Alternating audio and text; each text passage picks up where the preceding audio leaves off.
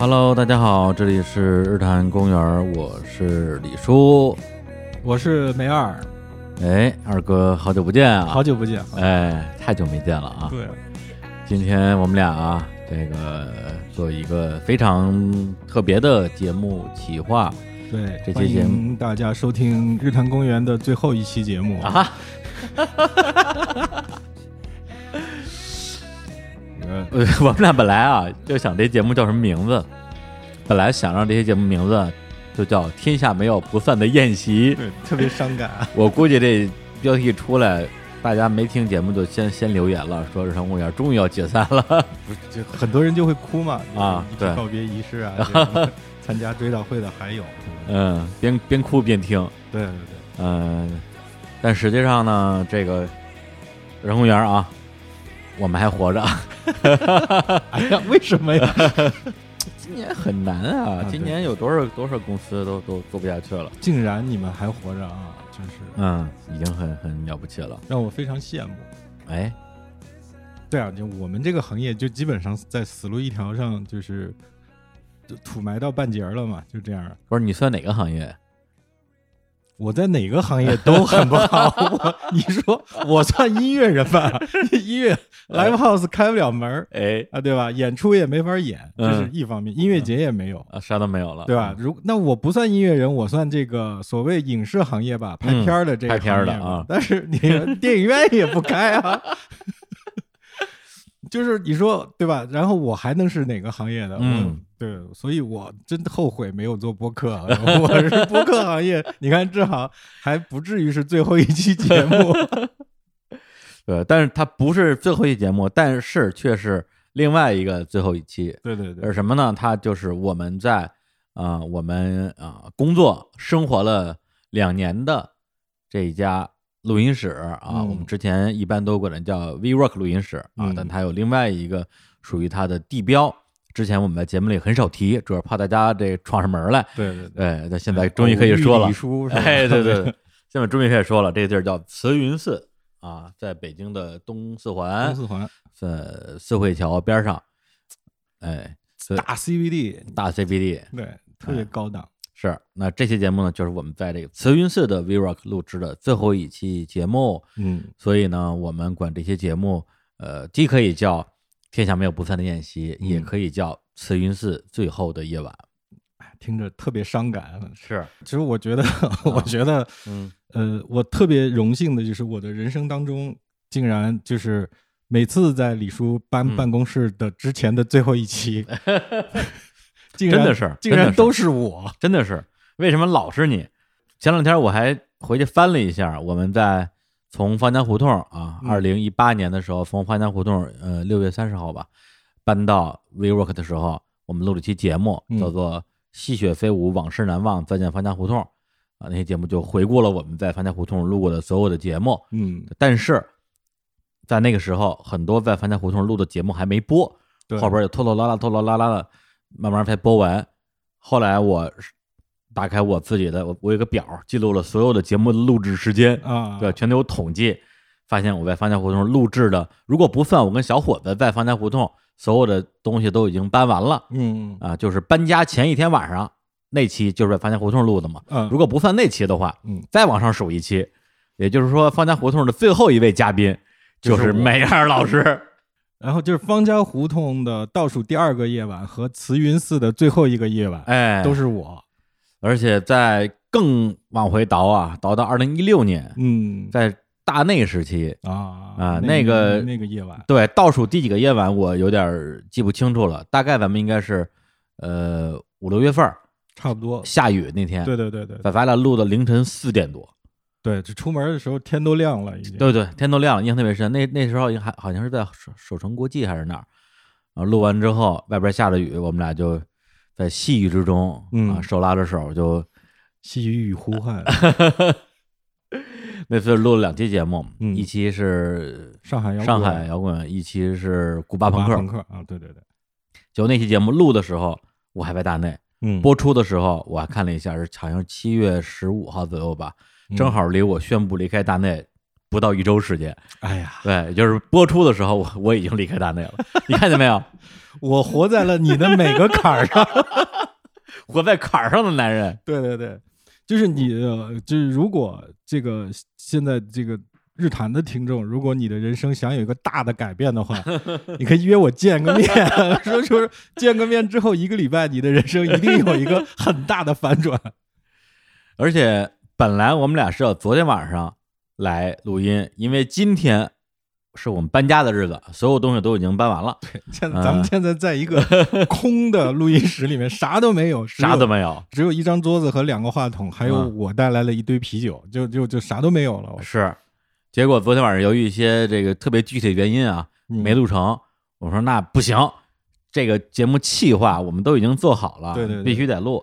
然后呢，相人当于生人生一定要有这个仪式感，是一定要走完这个仪式。相当于我们公司的呃在北京的所有同事，嗯大家一起压着那个搬家公司的车，就到我们新的录音地点和办公地点去了。我嗯一个人留在录音室，然后在空无一人的，不是不是空无一人了，在什么都没有的录音室里边架起了录音设备，也就这屋里只有一张桌子和一套录音设备，等着二哥远道而来，我们来录这期节目。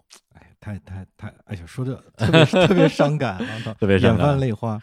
那那是不是搬了之后就我就不不去录了？等你们下次 就是等下次再搬之最后一期我才去录，就是每两年录一次节目不。是你们你们行业都这样了，你还是早点加入我们播客行业吧。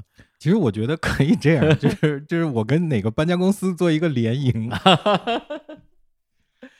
大家现在听到这期节目，有可能会觉得，呃，音质啊跟平时录的不太一样啊。嗯虽然我们后期也会调一调，但是因为这屋子实在太空了，就就在一个废墟里录的。是因为平时屋子里堆满了各种家具，它屋子里的回声不会那么大。嗯，但今天因为空了，所以这个我也不知道最后听起来是什么样的啊。但是，呃，也不重要了，反正今天就是告别啊，对聊聊天儿吧，就是聊聊天儿吧。然后我之前跟二哥说，我说，哎，咱们今天是吧？慈云寺最后的夜晚聊点什么呢？然后二哥说，要不然我们就聊聊告别这件事儿。对，因为人生之中有很多告别嘛。嗯，就是你们也是告别嗯慈云寺，然后先是告别方家胡同，再是嗯告别慈云寺，嗯然后下一次告别就不知道是什么时候了。当然，这是你就是办公地点的告别，嗯其实这样的告别，我觉得还不是那么伤感吧？你对这个地方你的感情有那么深吗？我觉得 说实话，我没什么感情。啊，对啊，就是也不能说没有感情，我有感情的可能是一些呃片段，嗯，就是跟我们这个小的空间有关系有有关系的片段。嗯但你说我对慈云寺有什么感情？我没什么感情，不像以前我对方家胡同整个这条胡同是有感情的。因为那个胡同很美啊，对嗯，但即便如此，我今天在整个收拾的过程之中，整个人就是缩在一个角落，从头到尾没有动过一根手指头。呃，就是因为我们找搬家公司嘛，那搬家公司他们负责打包，他就会有一个东西，他说这东西要吗？我说这个要，啊这个东西要吗？这个不要，嗯，这就是我一做的事儿。一个是我，一个是我今天身体不太舒服，嗯胃特别难受，也有点行动不便。另外一个就是，嗯，我其实挺怕搬家的，我一直很害怕搬家这件事儿。对我来讲，搬家就特别折磨。嗯呃，因为有的人喜欢搬家，他喜欢搬家的点甚至在于他可以趁着搬家扔东西，嗯，他喜欢扔东西，他喜欢断舍离。我们公司小朋友今天还聊这事儿，他九嗯九九五后说我特别喜欢搬家，特别扔东西。我说我是真不行，我嗯我搬家对我来讲，无论是在家里还是在办公室，我肯定是说，哎，那这个东西我想想啊，这个放哪个箱子里？哟，这个相册里的照片儿，我我要翻一翻。哎，这儿有一个这儿这儿一笔记本儿，我把笔记本烧去了。哎呦，里边有我的录音笔记，全部看一遍，就开始阅读起来了。对对，然后越阅读越伤感，越阅读越伤感。其实本来搬家没什么可伤感的，嗯，但是你就会觉得莫名伤感。然后一一拍桌子决定不搬了，对啊，就是那种那种很很很莫名的离愁别绪。嗯所以今天搬家，呃，首先我真是很惭愧啊，我就没帮什么忙。基本上我们我们公司，呃，两个员工还有两个过来就帮忙的我们的志愿者，嗯四个姑娘，在张罗所有的事儿，我就在沙发上瘫着听歌。我们有一个那个可以放 CD 的啊，录音机嘛，我就跟那儿默默的，听着 CD 然后决定哪个东西要，哪个东西不要。啊，其实特别好决定，嗯，都要。嗨 那还是没有断舍离。呃，就是搬过，就是老想着是搬过去之后再断舍离，你现在断舍离多浪费时间啊！对，但搬过去之后，其实也不会扔，对，肯定又放在某一个角落堆着，等到下次搬家的时候，它再重见天日了。都都下次搬家的时候再翻出来一条，哎呀，哎呀，这个地方从范家胡同跟我了，你看我这是什么东西？对，从范家胡同搬过来的两把折叠椅，还有我们范家胡同，有时候中午睡觉，有时候偶尔晚上过夜的一张行军床，哦。拿到 WeWork 两年，从来没有打开过，嗯，又搬过去了。哎呀，这就是我们上海上海有一句老话儿，不知道北方有没有，就是搬一次家就是剥一层皮，呃，没这说法。就是它既表现了就是搬家很累，嗯就剥你你搬家整个过程就等于人剥了一层皮，嗯还有一个就是可能就是说的断舍离这个东西，你就会剥掉一层皮，就扔掉很多东西。很难，真的很难。嗯我今天我觉得我做了一个非常了不起的断舍离，嗯我扔了一样东西，什么呢？嗯我放在公司一双鞋，啊，这双鞋是我二零零七年在香港买的一双匡威，你想想已经穿了多少年？穿了十三年了。后来就不穿了吧？应该穿，关键在于说我一直穿这双鞋，因为那双鞋，正因为它年年头太久了，它嗯因为而且它而且它那种皮质的匡威，啊，表面上都裂了，也开胶了吧？开胶了，所以呢，这双鞋我什么时候穿呢？就是雨雪天气穿，因为它不怕脏这，就是套鞋啊。就就就就不怕脏，而且它脏了之后，因为它本来就破，嗯脏了之后呢，反正我自己觉得好像还挺好看的。对啊，这就是做旧的嘛。是啊，今天阿姨问我这这双破鞋要不要，关键是问的这个两个字儿，让你觉得不能要了，是吧？那是吧？我说，我要破鞋。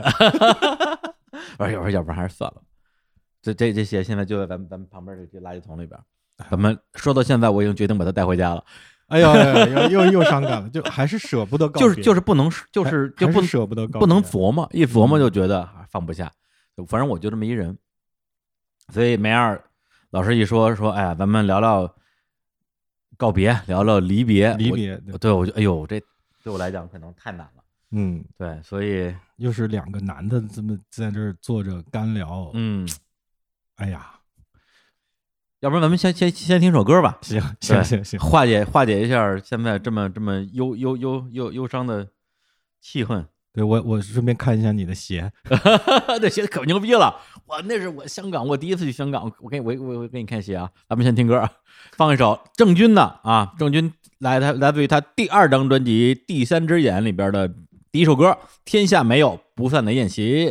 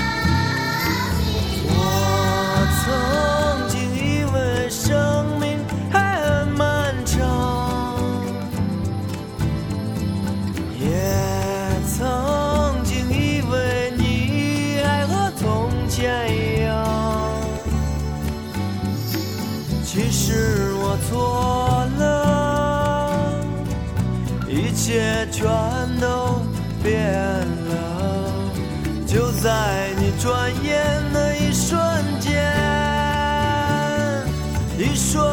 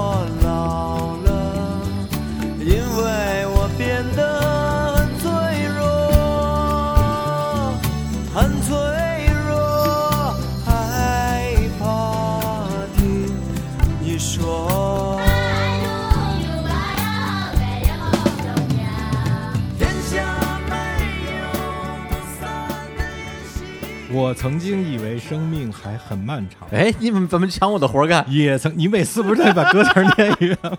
结果你会背，对我曾也曾经以为你还和从前一样，可是我错了，一切全都变了。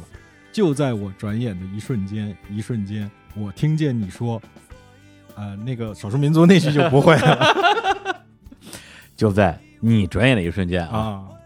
嗯，先说说那个鞋啊，那鞋 刚才我看了，其实没有穿的，我觉得没有到破鞋这个程度，就是看上去还是挺新的。就是你感觉你穿，就我穿这个鞋，啊就是真的是要扔的那个时候，你你你你就觉得那真是没有没法穿了，就是哎真的是破鞋。就你这双，我觉得还能穿好多年呢。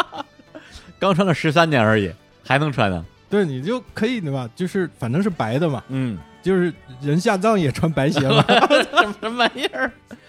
不管了，那这这双鞋啊，留着留着。这不这这可不是我我要留的，嗯是二哥让我留的。对对对。嗯，二哥的话我得听。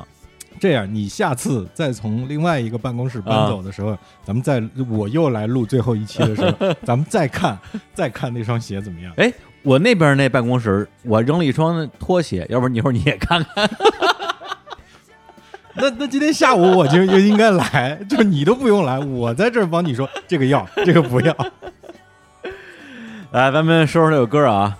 这歌是我首先非常喜欢的一首歌，同时这张专辑《第三只眼》也是我个人最喜欢的郑钧的专辑。对对，我我觉得是郑钧最好的一张最好的一张，最好的一张往前往后都不行，都不如不是不行，就是不如这张。嗯，第一张就还不错吧。但是第一张输在当时红星生产社整个的录音质量以及后期的质量、就特别差。我、嗯。我记得我买那张就是赤裸裸那张我买回家，然后用那个我我听，比如说我听外国打口袋，然后再哎。听这张，我就觉得这盘磁带坏了，或者是盗版，然后我就去换，嗯，我真的去音像店啊换真的去换。啊对我说这张这这这盘磁带他妈的是一个。假的，或者是一个嗯。音质特别差的，嗯。然后我还放给他，他我说你听，你听，这音质特别差。然后他说、呃那个老板没办法，说嗯那我我再给你换一张吧。我说这个肯定是正版的吧？他说嗯肯定是正版，没问题。然后回家一听，一模一样，哎，那就是录音本身的问题了。嗯就是录音棚，包括当时整个中国的制作力量的，就还嗯没有达到一个国际标准。是啊，你跟外国打口儿肯定比不了。对，然后就是所所以那张的歌也许有很多很牛逼，但是嗯从编曲或者说录音以及后期质量上，确实有点糟蹋了那些歌，嗯就是这种感觉。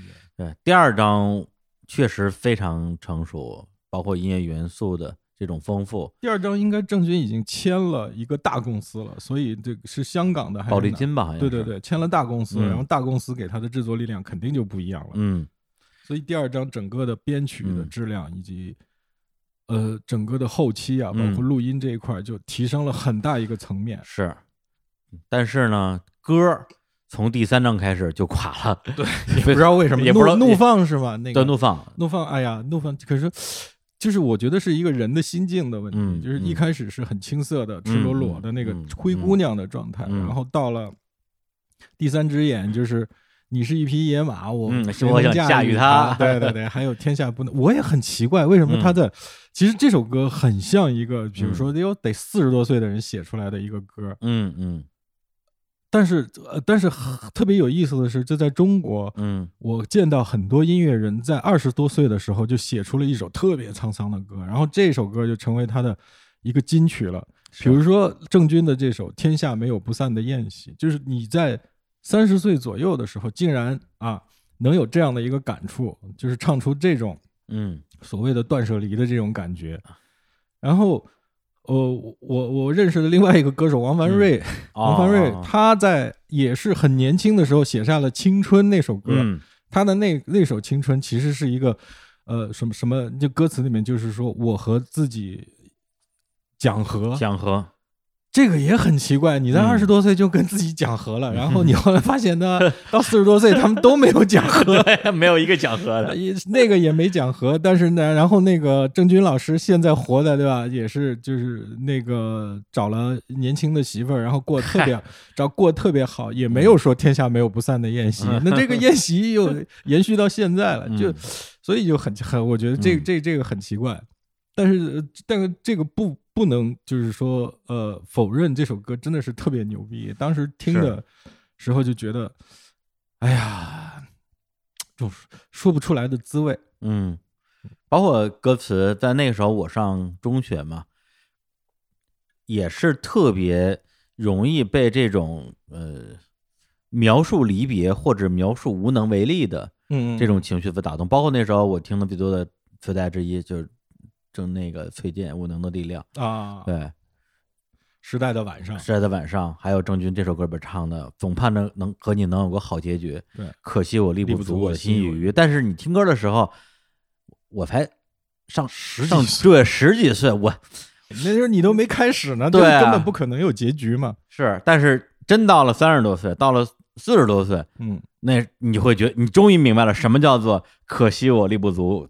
我的心有余。对对对这歌真是写的挺绝的，而且这歌的 MV 对对对，特别值得一说。就是我其实那时候我我我我以前节目里也说过吧，我记得时尚的时候说过，啊。就是我家有我家是最早有那个闭路电视的，嗯，就是装天线那种。啊然后我收到 Channel V，哦，我们家收得到 Channel V，然后我看那个 Channel V，看到其实我看到的是第一版，就是这个 MV 其实呃、这个歌有两个 MV，嗯。一个是第一版，呃，然后过了一段时间，不知道为什么第一版就整个撤下架了，对，然后出来了第二版。我相信现在百分之九十九的人就看的是第二版，包括现在所有的 KTV 里面，嗯。你去点这首歌，如果它是正版的一个 MV 的背景的话，它就是嗯。第二版的那个 MV。先说一下第二版的剧情吧。对对对，第二版讲的就是一帮呃野人啊，不是少数民族吧？不是，他介于少数民族和野人之间就特别印第安人那啊，个感对，就穿的跟印第安人一样，来到这个都市里边对到处乱跑。对然后郑钧就带着他们一块儿玩，带他们去吃大餐，教他们餐桌礼仪。嗯然后，最后呢，郑钧自己觉得说什么他妈餐桌礼仪，来呀，拿手抓吧。我也要变成野人。哎，那个 MV 老实讲拍的其实挺好的，在那个时代也也也算挺超前的。对对对，就是就是那个 MV，其实我感觉他是抓住了一个，就是那首嗯。歌里面彝族的那个那些是彝族还是？佤族，啊佤族的那些、那个那几句，呃，少数民族伴唱的那个嗯。感觉，就是他们可能当时公司决定说应该抓住这个，嗯。然后你看过第一版的 MV 的话，嗯。你就知道为什么那个 MV 下架了，因为那个第一版的 MV，它围绕的一个故事线是一个北方农村的白事儿，葬礼，其实也是很魔幻的。嗯。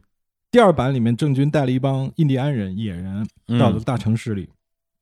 第一版里面，郑钧带了一群小孩儿，或者说那小小孩带着他，对那些小孩儿带郑钧穿了一身黑黑风衣、嗯。披肩长发，嗯。就跟一个鬼一样，不是不是鬼吧，就是类似于一个灵魂置身事外的一个嗯。灵魂。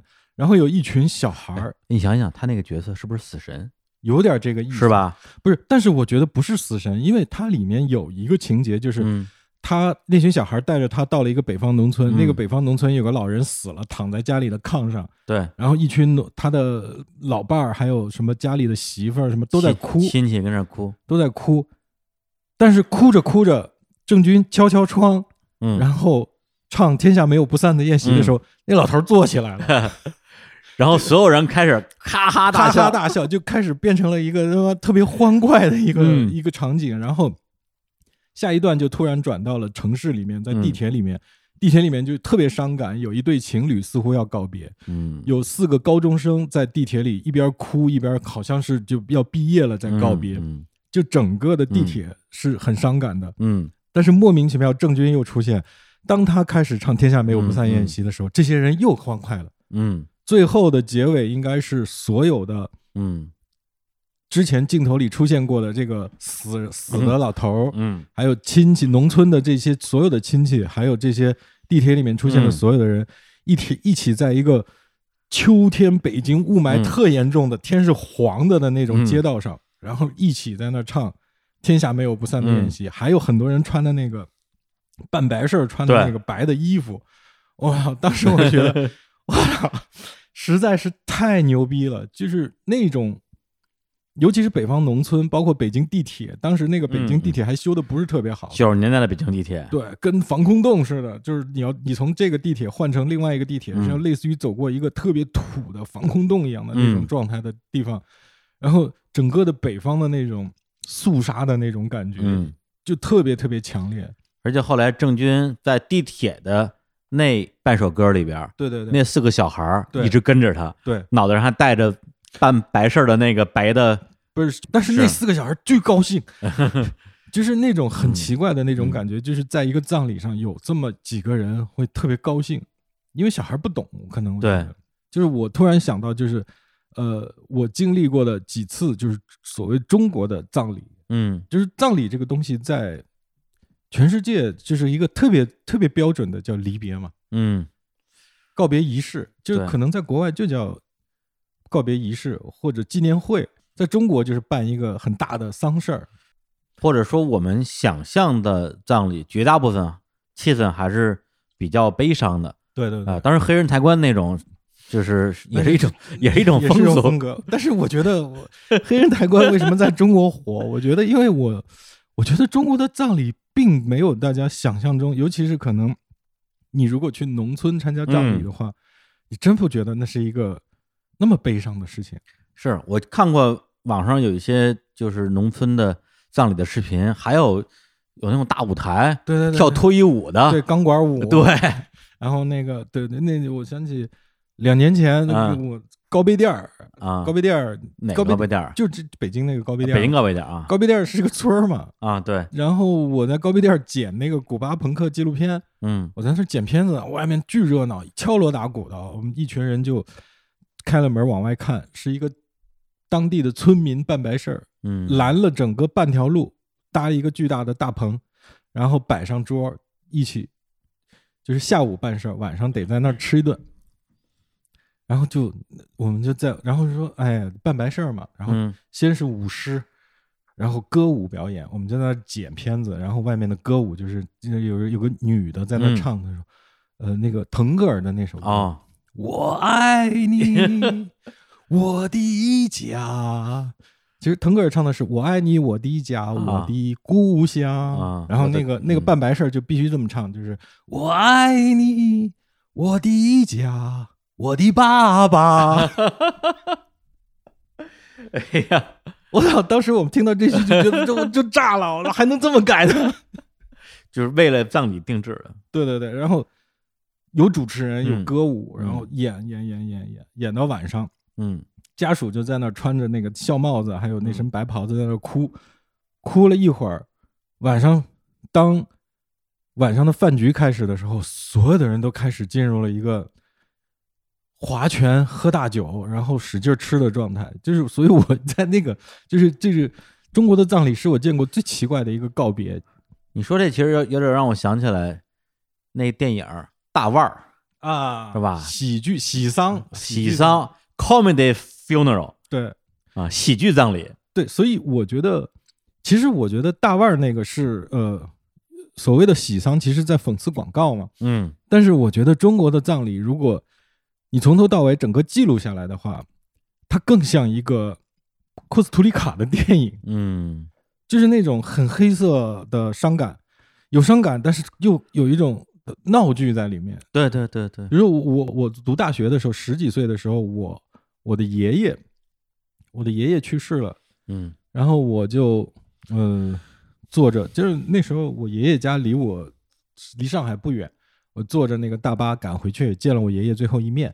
嗯，然后他拉着我的手去世的时候，这时候是特别伤感的。嗯嗯，然后所有的人就开始流泪，然后我的一个姑父就宣布说几点几分，一九几几年的几点几分，我的爷爷去世了。嗯然后宣布了这个时间，然后就立马开始算算黄历，就是、嗯嗯就是他去世之后多少天才能下葬。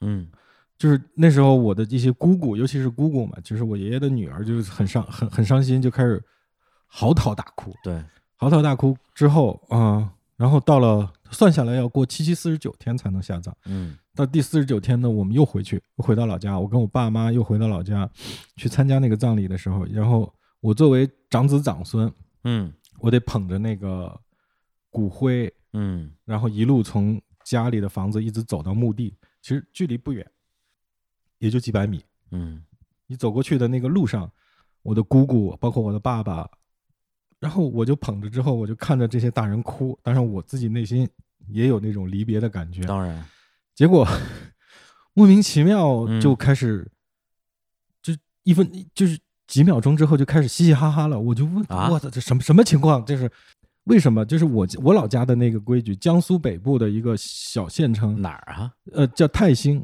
哦泰泰兴现在叫泰兴市。我知道，以前叫泰兴县，泰兴县的乡下，他们那儿的规矩是入土的，就是把棺材其实也是骨灰，但是他把骨骨灰放在棺材里，把嗯棺材还是要入土的。嗯呃，入土的就挖挖这个坑，然后把棺材入土的这整个过程，包括费用，嗯应该是女婿出的，这不是儿子和女儿出的，是女婿哦出的。嗯然后呢，女婿必须要表演一下，说我不想出这个钱。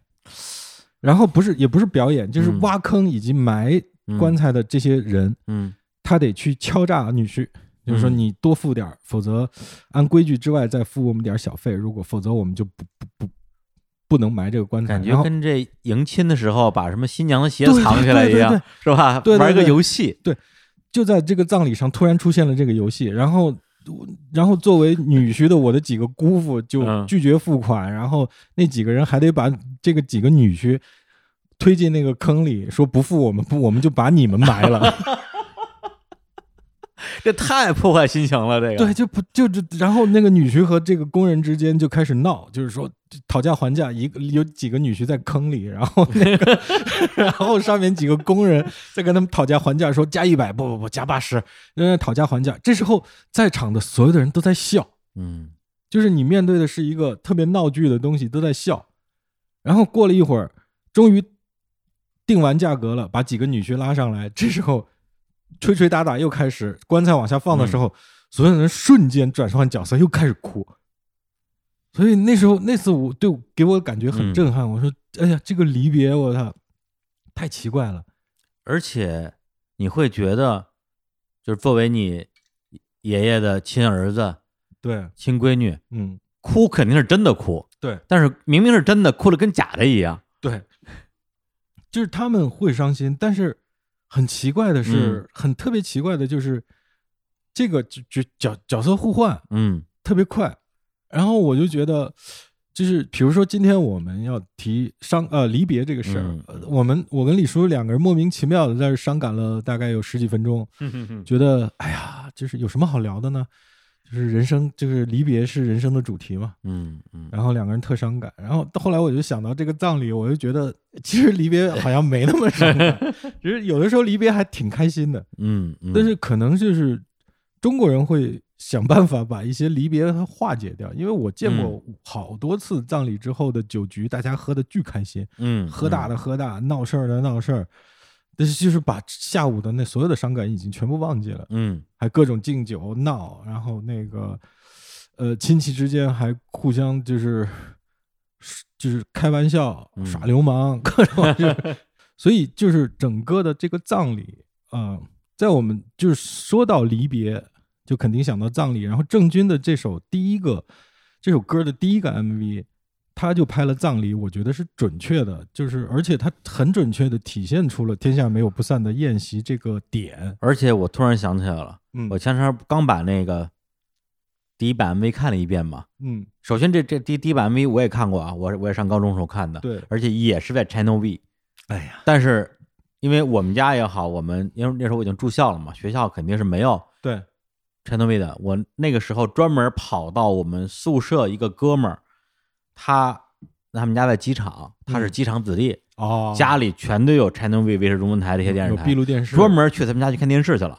周末不回家，去他们家看电视，就到那之后打开 Channel V 之后，整个人就连连厕所都不愿意去，因为你平时我我那会儿多喜欢多喜欢音乐，对对对。你你从来没有想过这个世界上会有一个电视台二十四小时放放 MTV，对对，就看傻了，而且外国的什么都有，什么都有，什么都有，所以我第一次看这 MV 就是在 Channel V 看的就是这一版，所以当时我我的我的感觉就跟你那说的感觉是一模一样，就太受冲击了。对，但那之后就再也没有在任何地方看过那个版本，直到昨天你把那个链接发给我，我重温了一下，你发现我我发现这首歌在这个版本里边，它甚至连名字都不叫《天下没有不散的宴席》，就叫宴席，就叫宴席，对，也就是歌名叫宴席，里边是个葬礼。对就是所以所以我对那个。我就因为后来有了第二版之后，我就觉得第二版，因为可能你不看第一版，你会觉得第二版其实很牛逼了。是，但是你看完第一版之后，你就会觉得，哎呀，为什么要撤第一版呢？可能是大公司的对这个中国北方的这种丧葬的嗯，或者这种告别，他是不理解的了。当然也有可能是因为这个版本在电视台不太适合播。尤其是那老头儿，就是一个 死的一个老头儿，诈尸直接坐起来，然后开始全村儿开始笑的那那一段，嗯，确实是真的不太合适。就是看了那个 MV，后来我每次去唱了卡拉 OK 都要嗯点这首歌。嗯我记得印象最深的一次是我在，我当时在一个国企嘛，电视台算国企吧？还在，但肯定算国企啊。对，我在一个国企工作。哎你作为一个上海的一个国企的人，嗯到跑到另外一个地方的国企，就是两家电视台合作拍个东西啊，嗯就是另外一个地方的就要请你招待你一下，因为大家是、当中有利益关系嘛。哎，我要我要请你们就是外地来的嗯去 KTV 唱一下歌。然后呢，当时我是一个二十多岁嘛，嗯，从来没有去过这个这种这种这种。场子，然后那些领导就说我们一一块儿共事了十天，嗯除了早饭不喝酒，中午晚上全部是喝大酒的嗯一个工作状态。嗯哎呀，我当时就直接快崩溃了。然后他们说：“哎呀，小伙子，你真的工作太辛苦了。嗯今天最后一天的晚上，我们好好招待你一下。”就去了 KTV，去了 KTV 就唱，就就是找了一些小姐来做了陪。然后当中就是说，这两个小伙子，你们跟这两个姑娘各自去一个包房，哦，各自去一个包房。然后那个其中有一个小姐就拉着我去了一个包房，一嗯开门里面一个人都没有，就是一个空包房。嗯往里一坐，就是这样。我跟那个我跟那个女孩就是四目相对，嗯巨尴尬，你知道吗？因为巨尴尬。然后那姑娘看看我，嗯，我也看看她，然后我就跟她说了一句，说我喝的已经完全不行了，嗯，就是因为喝了很多白酒，嗯各种敬酒嘛，端杯啊敬酒，喝的已经完全不行了。我说。现在我是什么都干不了了，所以咱们聊会儿吧。这特别像特别像你干的事儿，对然后我们聊会儿吧。嗯然后那个姑娘就开始跟我聊，我说，她说聊什么？我说你聊聊你自己啊，就是特别傻逼的那种状态。嗯你聊聊你自己啊，你你家有几口人啊？你她父母说我说我对啊，我说我爸我妈，然后我是哪儿的一个农村的，我爸我妈还有我弟弟，然后就特别标准的那一、那一个故事，就是他爸他妈嗯他出来打工，嗯，他在 KTV 里当小姐，然后他挣的钱是供弟弟上学的。梦幻丽莎法郎，对就是整个的这一 条故事。然后我说：“那你干这个，你爸妈知道吗？”他说：“我我爸妈如果知道就打死我了。”然后我跟不是你们俩的这个对话呀，从问题到答案完全是教科书一不一样的对话，特别教科书，你知道吗？嗯就因为我当时还挺，就是 作为一个没有知道这个流程的人，我还觉得还哇好感人啊！就是我觉得我说哦，嗯那我就更不能碰你了，嗯是。对吧？他说他家里很穷，很乡下，对对对对，忧伤的嫖客。然后就是，然后我跟他聊完之后，嗯我说，呃，时间差不多了，也嗯可以，你你就说你完成了任务了嘛，嗯对吧？然后我跟他两个人又回到那个，嗯回到那个包房里面，那几个一种就是你是自己的人的眼神看着我，啊啊啊就嘿嘿嘿哎哎嘿，你啊，就是这哎种眼神，嗯然后看着我一起扛过枪了，对，一起看，一起扛过枪了，然后大家坐着，嗯然后我坐在那就，然后我一下就特别伤感。嗯就是特别傻逼的那种文艺青年的伤感，就嗯一下油然而生。然后我说我点一首歌送给大家，嗯。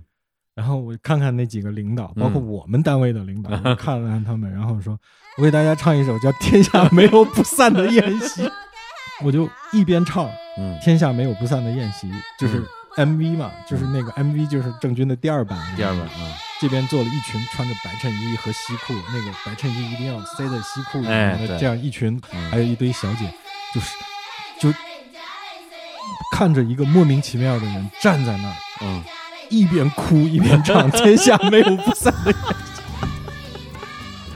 真的是痛哭，一边痛哭一边唱《天下没有不散的宴席》。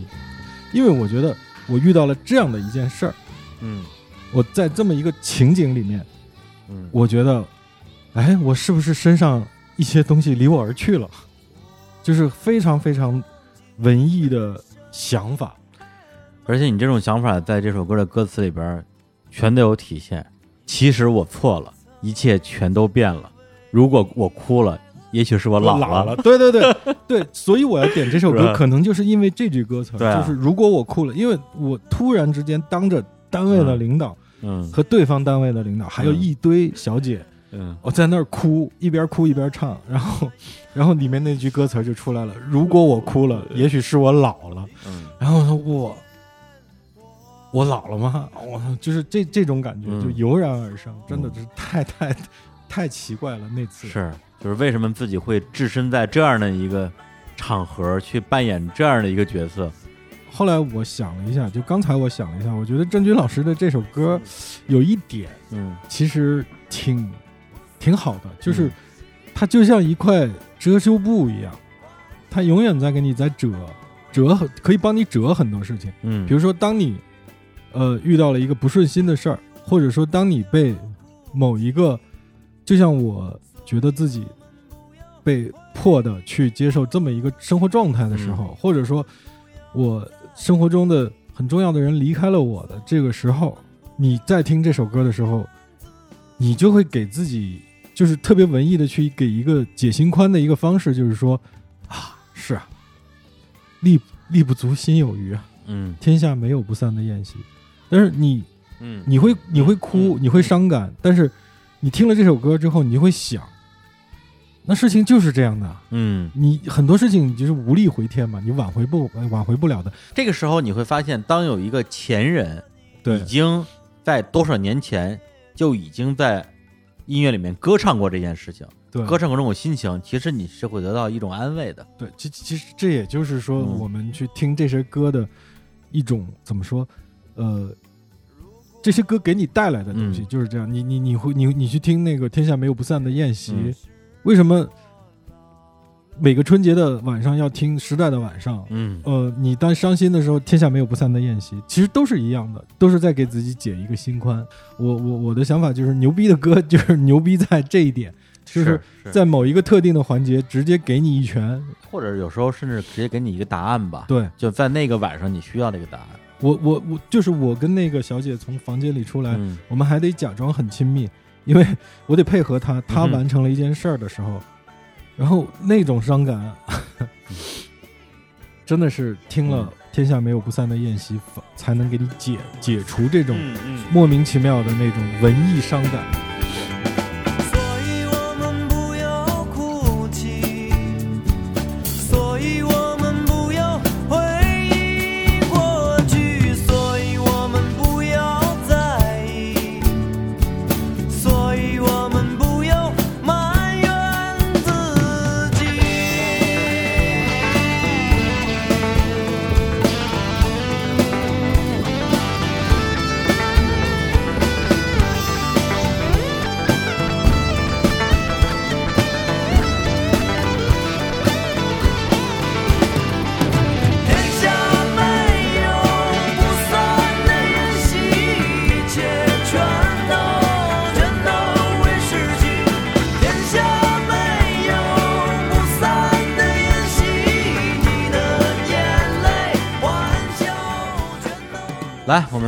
来放一首歌。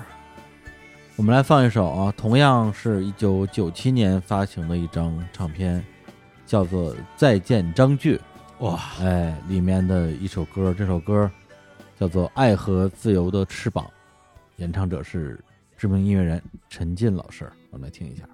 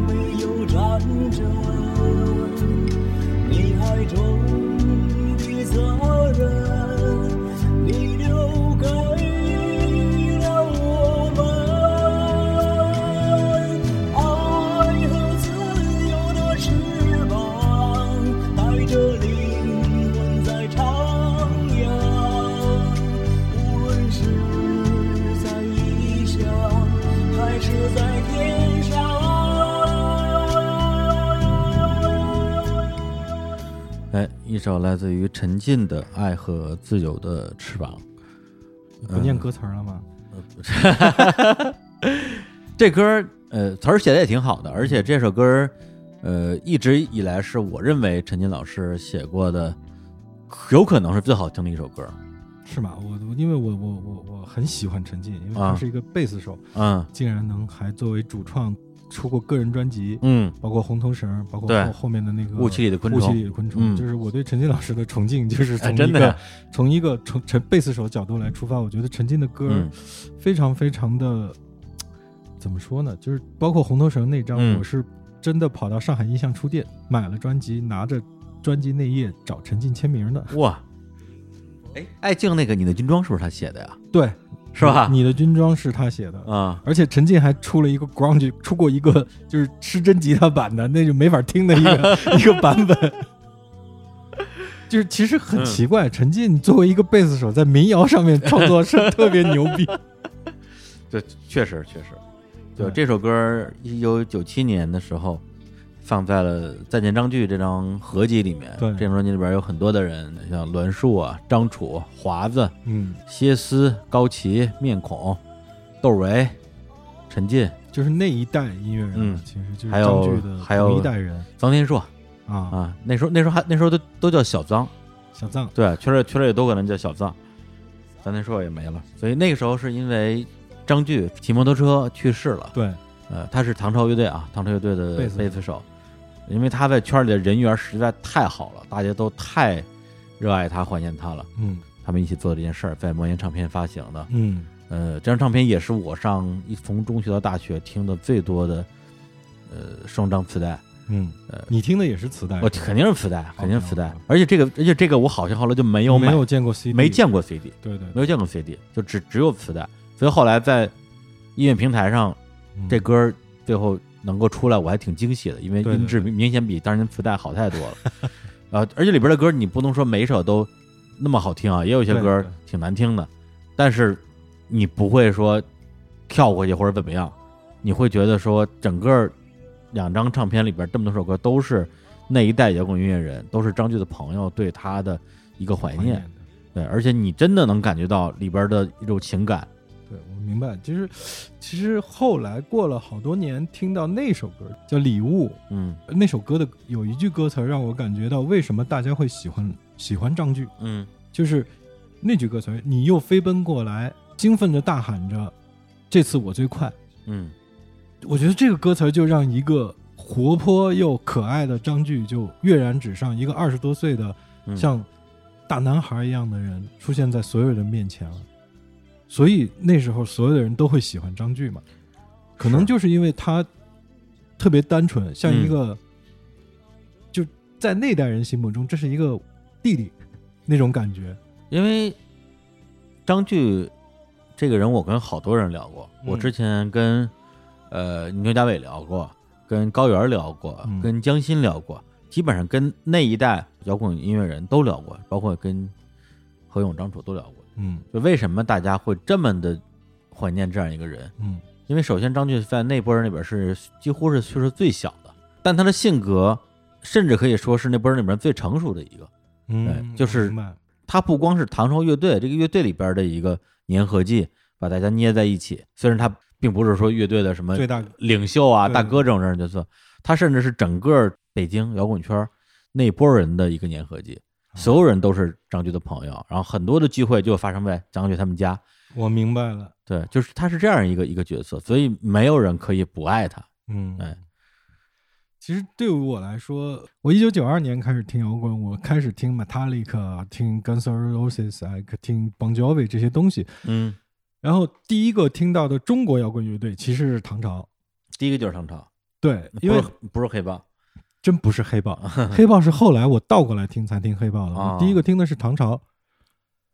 如果 Beyond 的不算的话，Beyond 不算摇滚的话，那第一个听的是嗯唐朝。嗯我听唐朝那时候真的是那盘那盘磁带听了无数遍，然后到了因为那盘磁带比以魔岩三杰出的早嘛，先听了他，然后再听了魔岩三杰，然后就整个的中国摇滚的一个潮流起来了。嗯就是之前听的那些摇滚，比如说最早听的是 Kurt Cobain，因为有郝仿老师写的那本书，嗯包括所有的当时上海的摇滚的电台节目有也都在说介绍科特·科本，嗯介绍涅槃，然后再加上那本书，然后嗯你就疯狂的听涅槃。嗯这时候科特·科本已经死了，你对他的印象是他是一个死人，对。或或者说他是一个死呃，这说的有点难听，但是说他是一个所谓的先驱，已经不在世的人，对，已经不在世的人。啊、你再往前听听甲壳虫，嗯。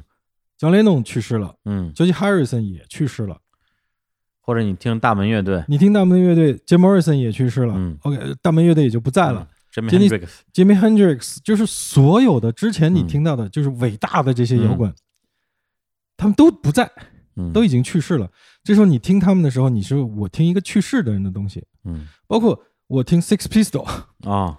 我听朋克。嗯，Sid Vicious 也死了，Six Pistol 也不在了，那感觉是不一样的。但是你比如说从九二年听，嗯。九二年听唐朝，一直听听听听听，听到有一天电台节目，那个时候是音像世界的张磊嗯。老师在上海有一个电台节目叫《节奏王国》，嗯，他突然说：“我得到了一个消息，唐朝乐队的贝斯手张炬去世了。”我是在电台里听到这个消息的，嗯因为当时没有网络。嗯他说：“我们下面放一首唐朝乐队的《九拍》，纪念他一下。九拍。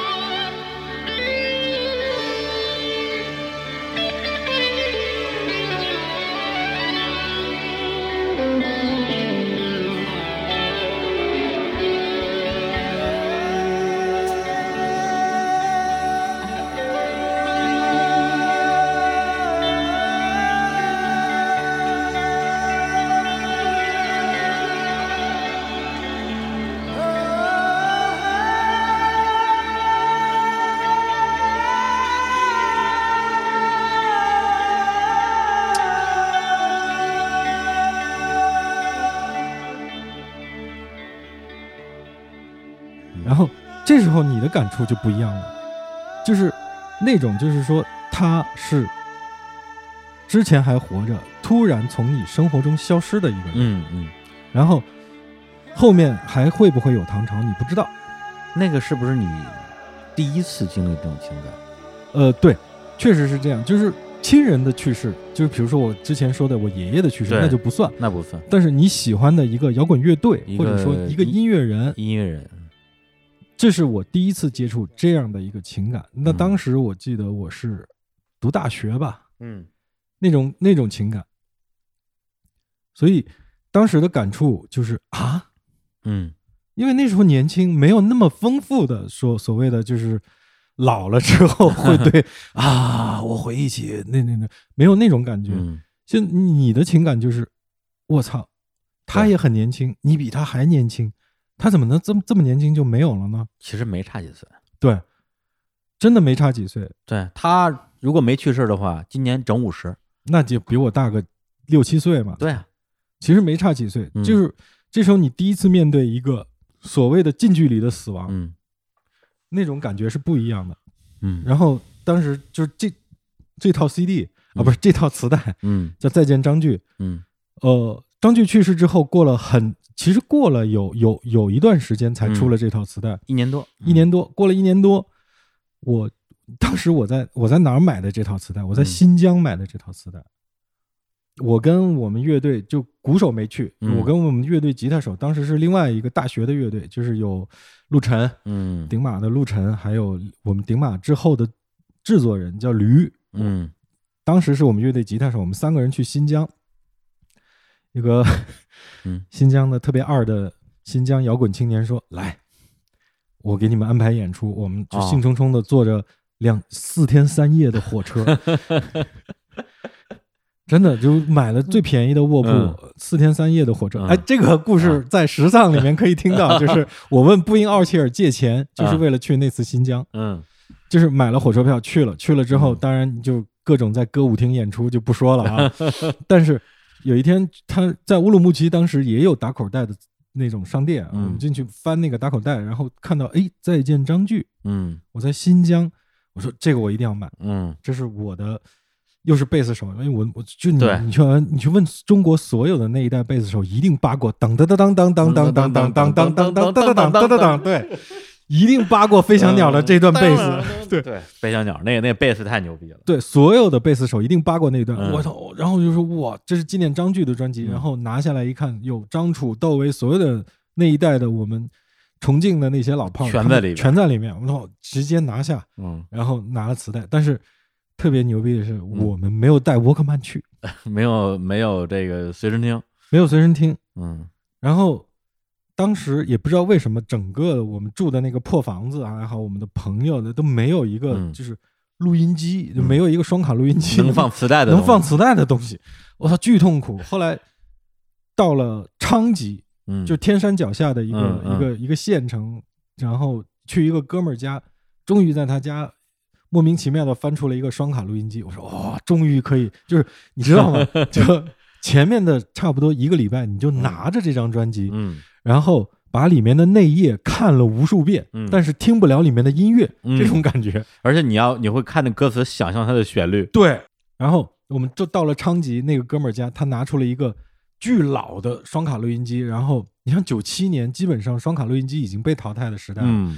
我们把那个磁带放进去，结果他家的那个双卡录音机特别牛逼，嗯。就是说每放两分钟，它就会慢慢的声音就轻下去，然后就停，哦就是就是就比如说嗯。哒哒哒哒哒哒哒哒哒哒，慢慢的没了，啪跳起来了，嗯，然后你就再摁一下。再摁一下，它就开始啊，又开始放放放放，续续着放，放一分钟又开始没有声音了，嗯。然后你再停再放，再停再放，就这么断断续续的把这张专辑用，哇就是。因为比如说这张专辑一加起来两个小时，嗯。对吧？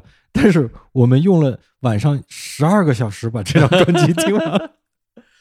这个还真没听说过，因为以前双卡录音机如果质量不好啊，听着听着那个 play 键会自自己啪一下跳起来，你就只能再摁一次。对，但是像你那种还有个渐弱，对，就是你放了一分钟，到第三十秒的时候开始渐弱，嗯弱弱弱弱弱弱到一个没声音的地方，嗯啪跳起来，然后你再摁，然后你就往前，比如说 你听了一分钟，你听了一分钟，其实你只听了三十秒，你再往前倒，我，那个时候真是嗯。特别牛逼，就是你花了一整晚嗯。把这张专辑用这种方式听完了，当时听完之后感觉怎么样？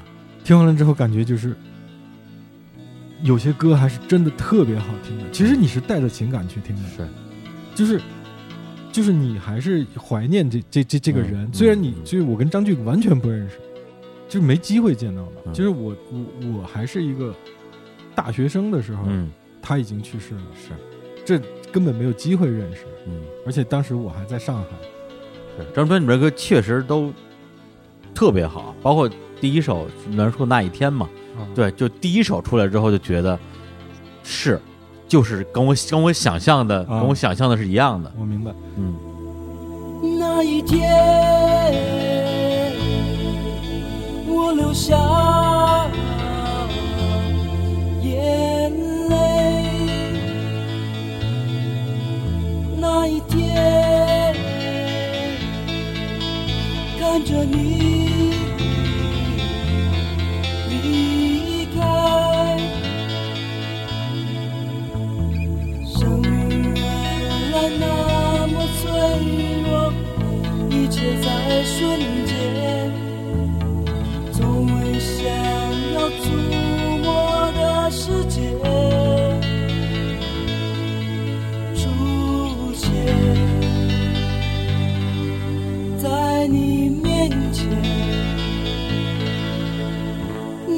Yeah.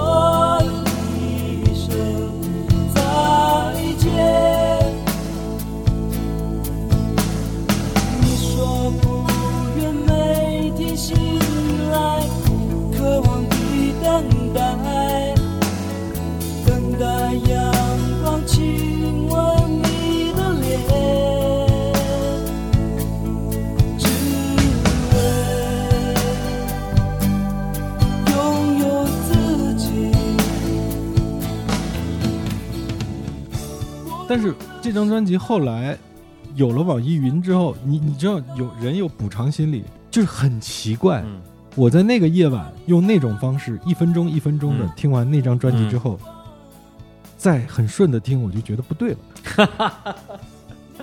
我觉得那张专辑就应该一分钟一分钟的听。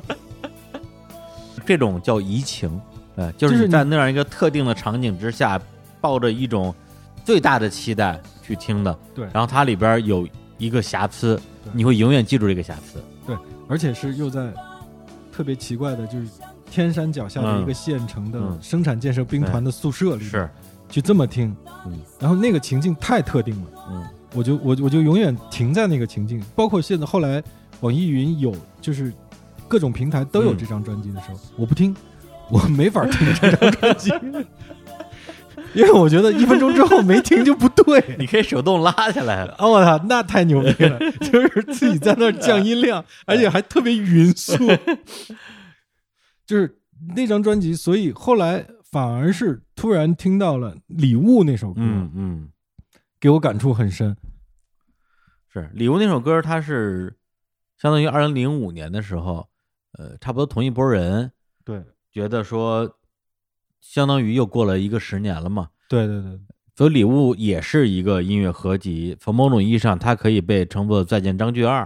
参与这张合集的人跟上次有非常大的重合，嗯对，包括呃像张楚啊、高旗啊，包括江心啊，嗯，他们都参与了这张唱片的录制，包括一些相对比较年轻的乐队和音乐人，像布衣乐队、呃扎可辛、马上佑，可能就是布衣跟我的岁数嗯。差不多，就是他们对张楚的感情可能跟我的是类似的，因为他们也是所谓的外地青年，就是他们嗯。是外地西北的，然后到北京，然后在来北京之前嗯根本不认识张炬，是。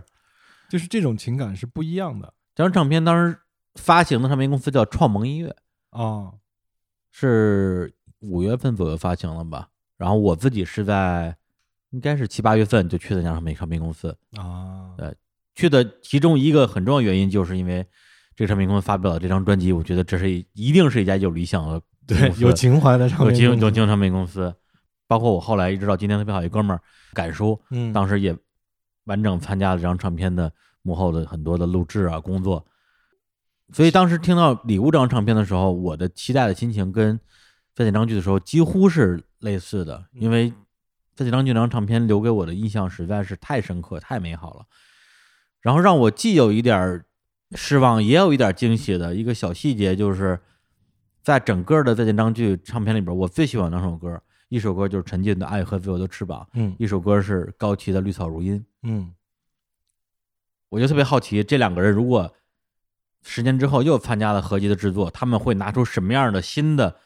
牛逼的作品？哦我明白了。结果他们俩把这两首歌各自又唱了一遍，换了一版编曲。由此可见，他们俩一定跟我想的一样，觉得这首歌没法超越，对，写不出这么好的歌来了。就其实也没必要，我觉得就是就是真情实感，就是张炬刚去世的时候写出的那首歌，嗯是你后面如果再写一遍就没有意义了。是，那当然对我来讲，我我一定会觉得新版不是老版。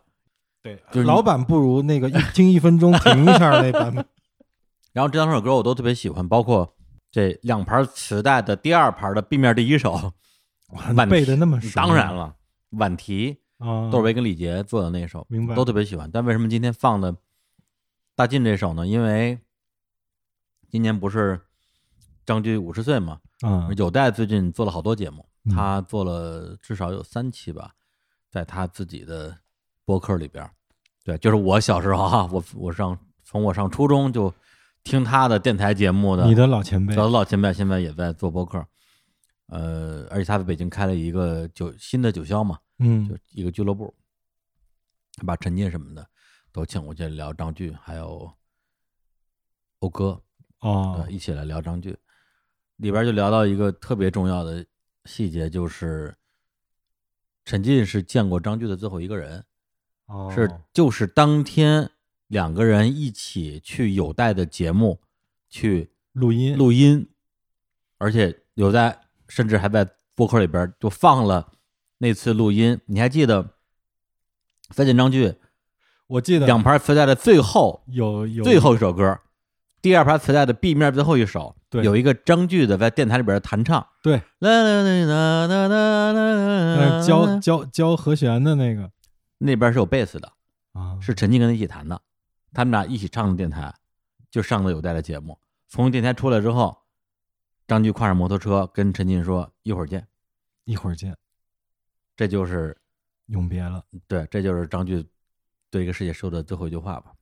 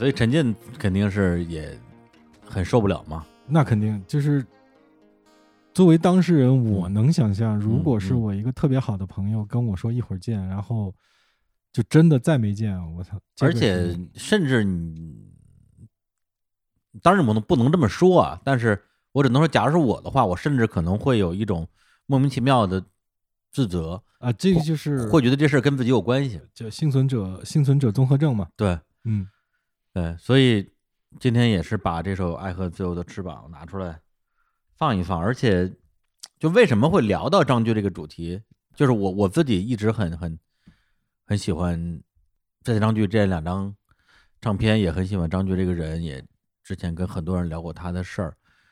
嗯，就由张炬，大家在时隔了，相当于是九九六年，这多少年？二十五年了。二十五年，时隔了就差不多二十五年之后，还在怀念他，就会让我想到说，我觉得我算是比较比较幸运的，在年轻的时候没有碰到过说自己的偶像，嗯或者说自己关系特别近的同龄人，嗯，呃，去世而去啊离你而就没有一次都没有过，在我年轻的时候就挺幸运的，嗯但是现在真的觉得可能是到了岁数了。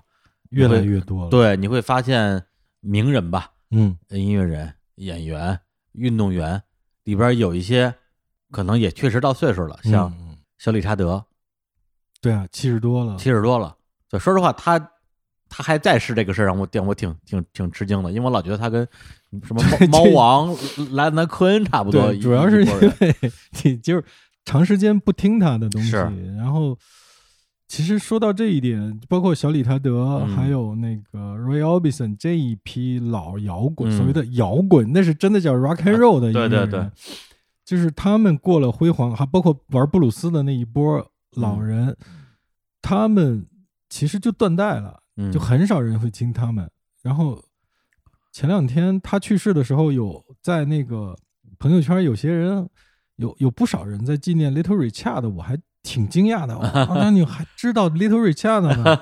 一个钢琴布鲁斯大神。你是真听是吧？我是真听，我还买过那个，当年出过一套，嗯当年出过一套他。还有 Roy Orbison 这样一代嗯老的 rock and roll 音乐人的，就是其实是猫王那一时代的这一批黑人音乐人的一个嗯嗯套装。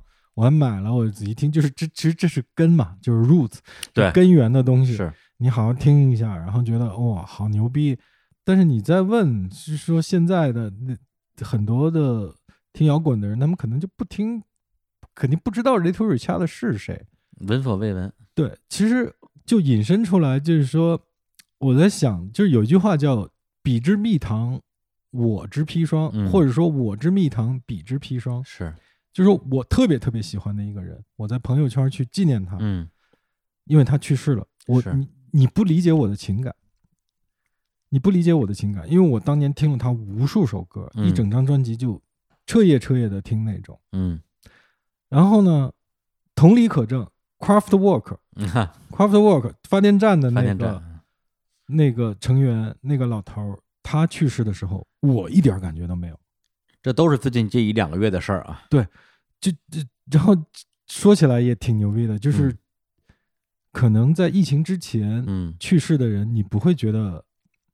就说到疫情了嘛，嗯，嗯就疫情之前，你觉得一个人的去世，OK，你会去想纪念他，嗯但是疫情，尤其是疫情期间嗯去世的人，你会把这事儿放的挺大的。对，可能那个时候大家对于生和死这个事情本身就有很多感悟，对，你会经常想这件事情，然后这个时候一个因为你你你每天在微博或者在朋友圈或者在各种渠道嗯看到的死亡太多了，是然后里面突然出现了一个熟悉的名字，熟悉的名字的时候，你就你挺受不了的这个嗯事儿。所以，比如包括 Craftwork，就是前两天那个嗯 The The Doors 的那个键盘手也去世了。这事儿还是你跟我说我才知道的。对对，GraphWork 那个那天晚上我朋友圈是刷屏了的，对，然后我虽然也听过，但是确实没什么特别深的情感，反正就也没有去跟这个风吧。对，但是大门乐队键盘手这事儿，我还确实是因为大门，我这这大门我是真的喜欢，对，是真的喜欢，而且他们键盘手是真的牛逼，就所有的光环嗯都在 Jim Morrison 身上，对而且他又是那种二十七俱乐部的人，哎，实在是光环太强烈，长得又帅，把所有的光环都吸走了。然后后来大家都忽略了大大门乐队的那个音乐本身，当当当当当当当当当当当当当当当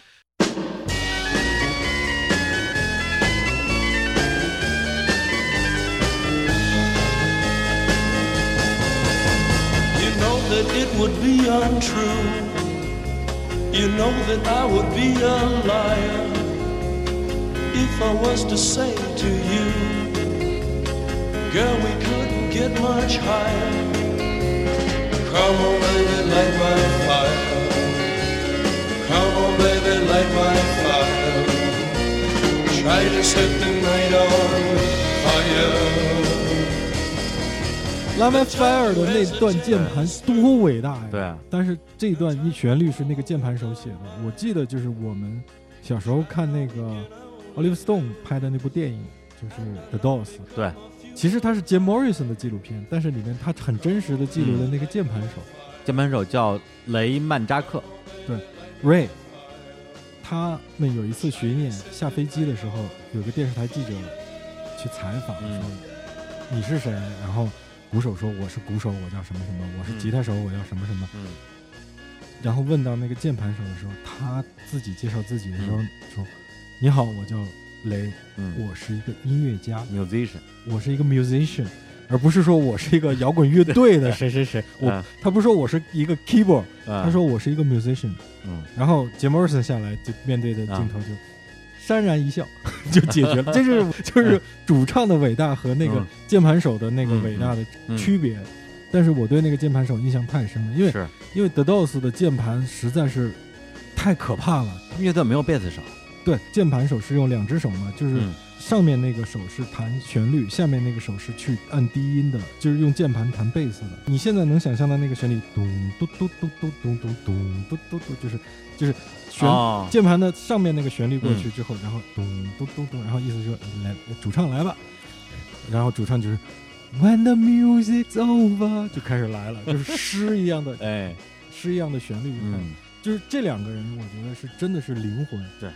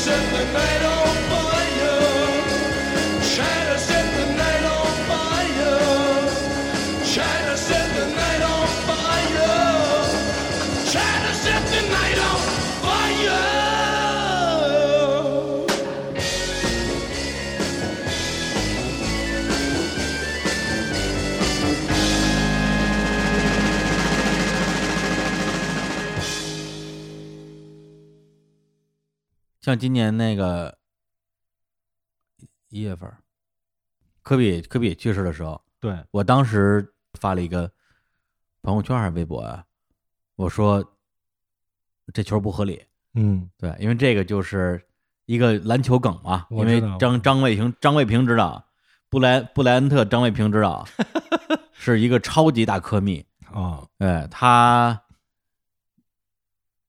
只要是一解说湖人球，就是就是激动就是就磕吹，玩命吹，从头吹到尾，这个是他的一个属性。另外呢，他有一个口头禅，就是哎这球不合理啊，这球不合理，跳起来横传球，这球不合理。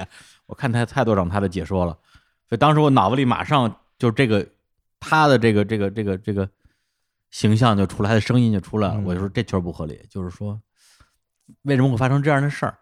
对，对，就是那种那种心情，你是根本根本无从去考虑你这句话说的合理不合理。对你真的就想你你就想说句什么？对，你想说句什么？就是真的。所以你看，就像你刚才提到张炬，张炬就是一个你听着他的音乐，他的音乐影响了你，然后突然有一天这个人，而且关键是科比和张炬的有一个特别相同的地方，嗯就是像 Little Richard 或者 Craftwork、或者连恩·科恩嗯这样的人去世，对。不是那么的意外，啊因为真是到岁数了。啊，到岁数了，但是科比和张炬嗯，太年轻了，科比跟我差不多，七八年的，对比你还小呢。就就是我的意思就是说，这种就在没有应该去世的岁数，因为嗯。一个意外去世的，而且都是交通工具意外。对对对，所以这样的，其实我记得科比去世的那天晚上，我就整个就而且他是这是那他去世那时候是北京的一个半夜吧，北京时间的一个半夜吧，三点啊对然后所有的群都在炸，对，因为那段时间我处于我，因为我疫情期间整个状态都非常差，谁是疫情期间大家的状态都很差，是都很差。但是那时候经常说了一个词儿叫崩了嘛，嗯，我那时候是经常崩，可能每隔个两三天就就就崩崩一次吧。所以在科比去世之前，我应该是正在通过各种方法去调整自己的状态。嗯，然后就是那天晚上是我比较早睡的一天，没想到，没想到早上起来是，反正我看到第一个短第一个微信应该是小伙子发给我的，后来醒了之后就各种嘛，所以那个时候因为本身你的你的那个情绪已经在一个崩溃边缘了，遇到这样的事儿，你就相当于是你在，跑了一万米之后，过来一个大哥。嗯，要跟你过两手，你还过什么两手啊？直接你我躺地上你打吧，对，对你你只要你你只要不弄死我，给我留口气儿就行。对，那我能做什么呢？就就在家哭，对，哭一天。就是我说的，就是在疫情期间，因为看到的生死，是我们可能这辈子经历的，嗯，都没有经历过那么多生死的一个是是是是感觉。然后那时候就特别不巧，科比突然去世了，那种感觉就是无限放大。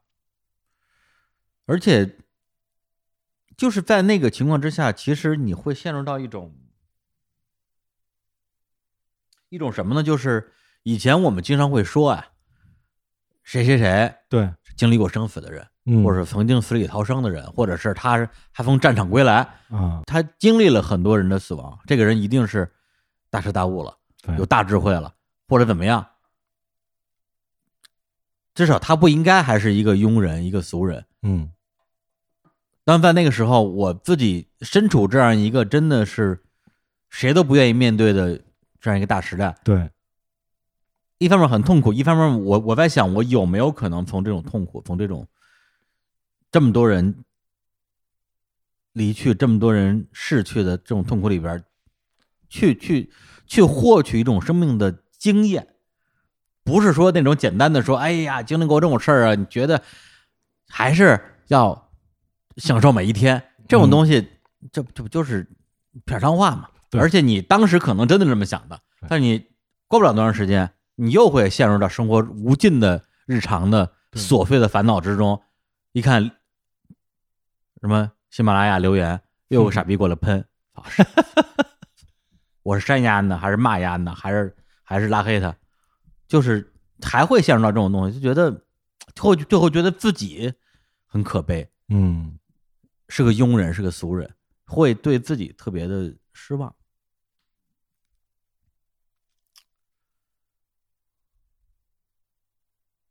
把天聊死了，没聊死，我操！我突然觉得李叔刚才录的时候，这个一张特别悲愤的脸，是我从来没有见过他的一个表情，我也不知道为什么。不是，我不是一直很悲愤吗？不不不不不，你你你你你在我心目中还是一个，呃嗨，我们怎么开始聊？没事，就聊嘛。而且我跟二哥还有我们另外一哥们儿，呃，红红爷，我们仨有一个群，我们这个群是整个疫情期间最相亲相爱的一个群，就是因为红爷被困在了湖北湖北，对，然后二哥被困在上海，对，谁也出不来，我们三个人就天天在群里边，就像那种什么，呃，前列腺癌互助会一样。为什么为什么是前列腺癌呢？我操，这个预言相当的不好。不是因为这种，在在在美国吧，反正我看电影的时候，有很多这种这种 这种互助会。不是啊 Fight Fight Club 对，我想起来了，搏击俱乐部里边，搏击俱乐部里面，好像就是前列腺癌。对，前不是是那个睾丸癌，啊，睾丸癌就是一群没有蛋的人 相互之间在拥抱，对互相拥抱，还有一个因为那个睾丸癌吃了大量激素长出一堆乳房的人。大哥，一个大哥米特洛夫，你知道你知道米特洛夫吗？我当时就惊了。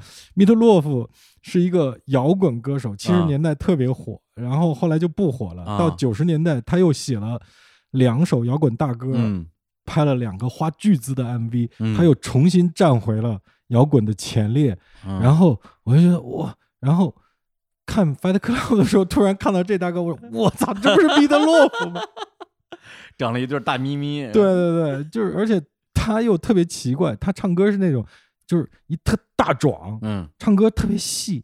嗯，for love，啊，这这这这么唱歌一个对啊，我哎又扯扯远了，又又又又又对，就聊回到我们这前列腺癌俱乐部啊，哎，不是要聊告别吗？我们现在开始告别前列腺了，是吧？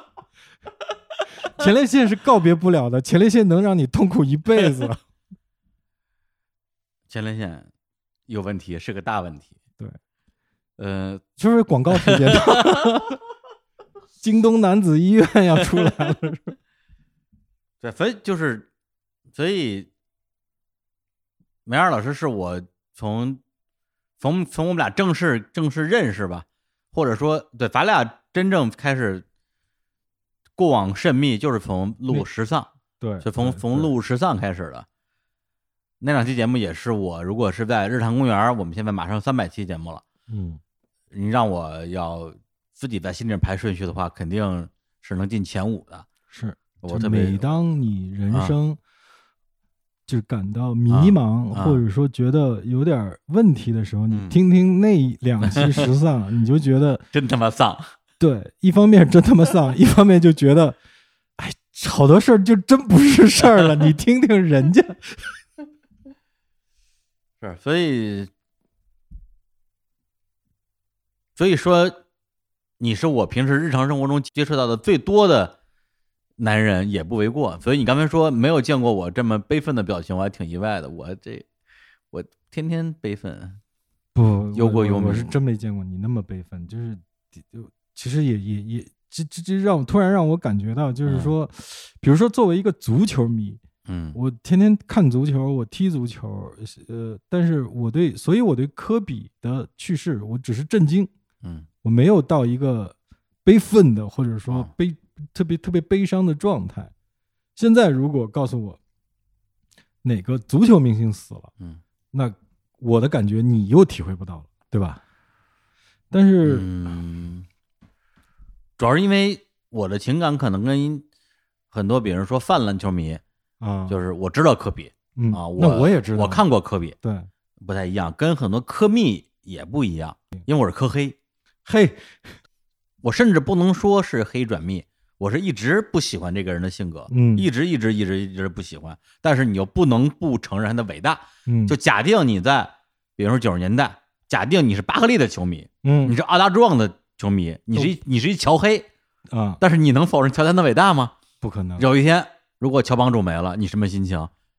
对，或者你或者你是卡卡尔马龙的球迷，啊，那那我理解了。其实，其实我们刚才一直在聊，就是说，呃，所谓的告别是在告别什么？其实不是在告别，不是在告别一个所谓的具体的人具体的人或者具体的事儿。对，就是对我对我来讲，比如说我我我年轻的时候，我会喜欢那种呃比较团队型的球员。呃，当然小时候小时候都选乔丹，这也属于那那个时代，那个时代你绕不过绕不过去的一个人。本来我那个时候也曾经为了让自己显得与众不同，我给自己标榜我是巴克利的球迷，因为巴克利看上去特别特别坏，对，像个坏人啊。我我还买过太阳队的队徽，但后来觉得乔丹太牛逼了吧，他妈的不喜欢乔丹就不是人。对，那后来我可能会更喜欢像马刺这样的球队、邓肯这样的球员，但是你等到怪啊！你这个 篮球历程特别奇怪。嗯也不是吧，就是因为你年少一定是轻狂的，嗯，然后你到了二三十岁的时候，你还喜还喜欢科比，我会觉得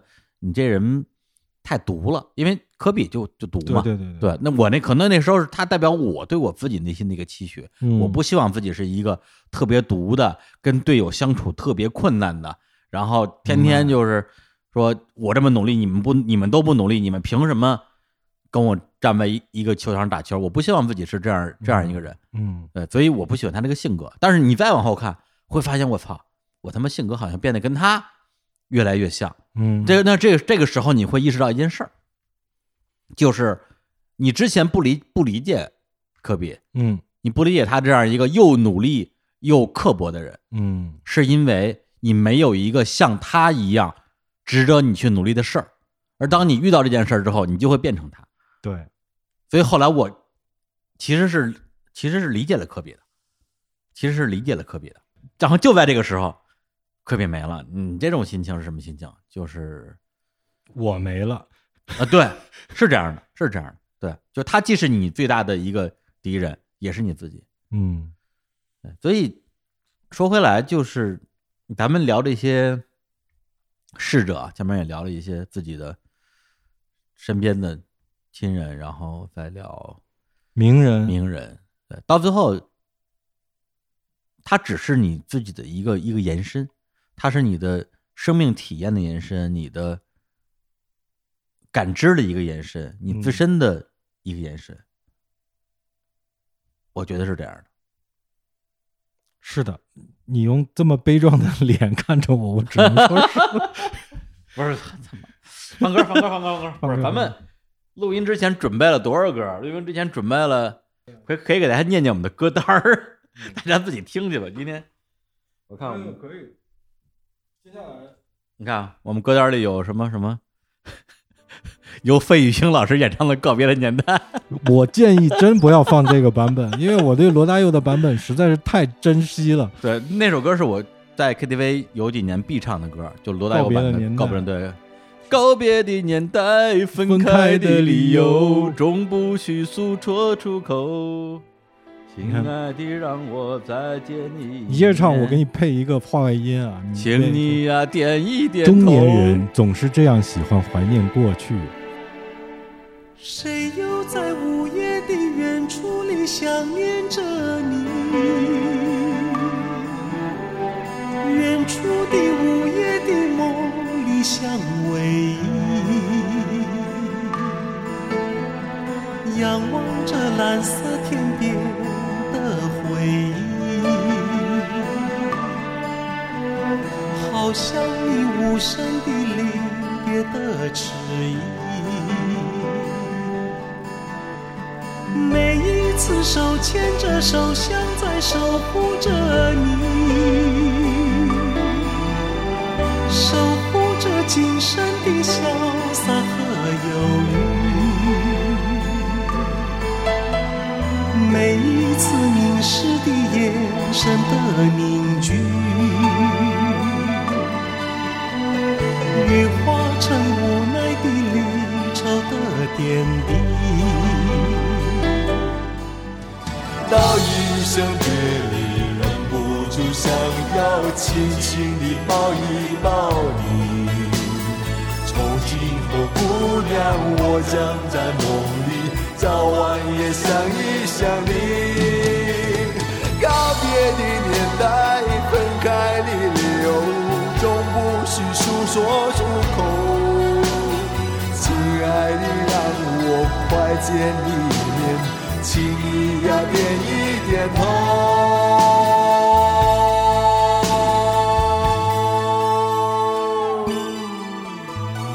黄色的、蓝色的、白色的、五色的你，阳光里闪耀的色彩真美丽。有声的、无声的、脸红的转移，有朝将反射出重逢的奇迹。我们先听歌吧，我们先听一首歌。这首歌，呃，如果是这些年没怎么重听涅槃的人，可能不知道他们唱过这首歌。对对，呃，因为没有收录在他们任何一张专辑里边，是他们的一个现场版本，一个其实应该叫靴子腿儿，嗯就是现场盗录的吧。嗯，但这首歌是可能因为本身就特好听，然后呢唱了又特好听，以至于他现在在硬盘的乐队的那种什么热门歌曲榜排名巨高，前几名。这首歌叫做《Seasons in the Sun》。Go, Chris.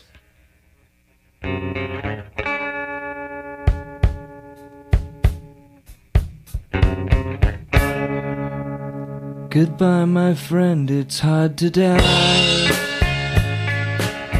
when all the birds are singing in the sky and all the flowers are everywhere. Pretty girls are everywhere. Think of me and I'll be there.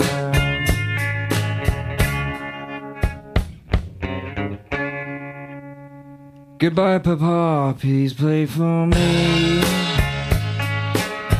Papa's the black sheep of the family. And I don't know all his words. I had boggy turds.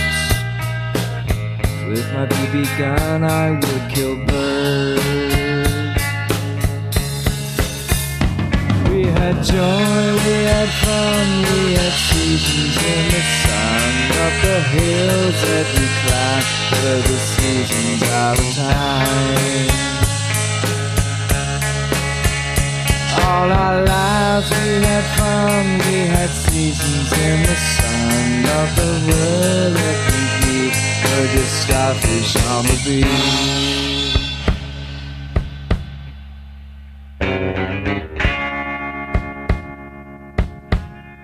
Goodbye, Michelle, my little one. As the apple of the sun, sun. And I live on the highway. All my tears are salty. I think now I will start to weep. We had joy, we had fun, we had seasons in the sun. On the hills that we climbed were just seasons at a time. We had joy, we had fun, we had seasons in the sun. Up the hill, on the beach, we're just starfish on the beach. Had joy, we had fun, we had seasons in the sun. Up the hills that we climb were just seasons at a time. Fell in joy, we had fun, we had seasons in the sun. But the stars that we reached were just starfish on the beach.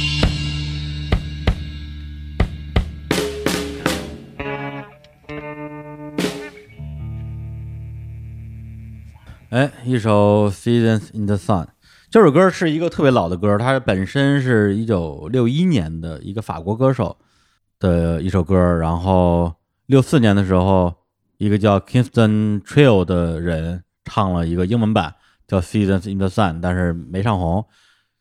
一九七三年的时候，Terry Jacks 翻唱了这首歌，就真正把这歌唱红了。然后涅槃乐队或者说是科本翻唱这首歌，就哪年不知道啊，肯定是他活着的时候。这首歌我都没怎么听过，是吧？就是他没去世，大家不会去把他的这些所谓的沉在海底的录音嗯再去翻出来，去去去去去，再让大家听一下，再挖掘一下。对，但为什么我在非常偶然的机会听到这首歌，是因为去年的四月份，其实跟现在时间离得也不是特别长，因为嗯每年四月第一周要纪念课本嘛。对，那时候每年都有好多演出，对，年年年年纪念课本。每人翻呃每个乐队翻唱一首翻唱翻唱他们的歌对对，我自己都看过好多场。去年正好是他去世二十五周年，所以当时有出版社就相当于是邀请我们嗯，录一期跟他有关系的节目哪本书是《众医天堂》。哦，他的传记嘛，对，因为我们之前只看过豪放老师师一九九六年写的那一本《灿烂涅涅槃》，嗯，而且看了一万遍，里边的那些段落都都能背下来。结果这次呢，相当于出了一个美国写的相对比较更客观吧，更客观的一个版本。出版社就说要不然聊一期，我说行啊，我说你你你你先把书寄过来，我们先看看。他们说那是不是你需不需要嘉宾？我说有什么嘉宾呢？他说我可以帮您约到豪房老师。我说那 太是行了，就同意了，当场就同意了。然后我就想到说叫二哥一起，因为二哥跟豪房老师也认识嘛，就一块聊。豪房老师也同意了，就约了一个，我印象特别深，是这个周一的晚上。然后我那个周末就啥事儿没干，先是把《中医天堂》那本书整个看完了，看看的我就觉得我这百感交集，觉得我对这个人的了解要比以前多了十倍。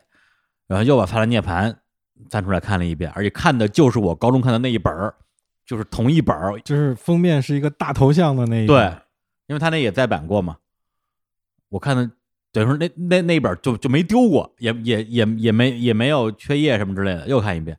看完之后就大概知道太不容易了。你这两个版本里边到底对，就就知道这两个版本里边到底有什么区别，有哪些有哪有哪些部分是当时豪放老师其实是美化了的，主观臆断，其实对是然后又把网上能找到的科特根本所有的纪录片全看了。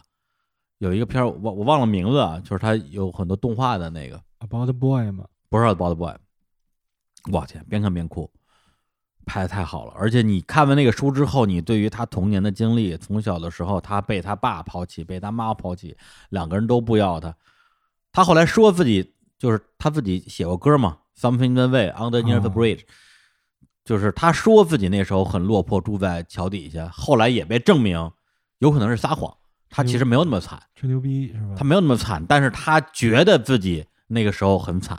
嗯，或者说他在他觉得自己内心受到的伤害远远要超过住在桥底下这件事情，所以他觉得他可以这样说。嗯，对，所以你在看那个电影的时候，他因为他用了一些，他不是那种传记电影的拍法，他用了很多特别抽象的一些表现形式。嗯如果你不是对科本科科特科本特别了解的人，你根本不知道这片儿在讲什么。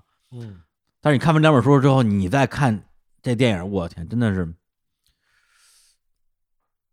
结果那节目没有录成，所以这就是我们自己做节目有时候你不得不面面临的一些一些痛苦，就是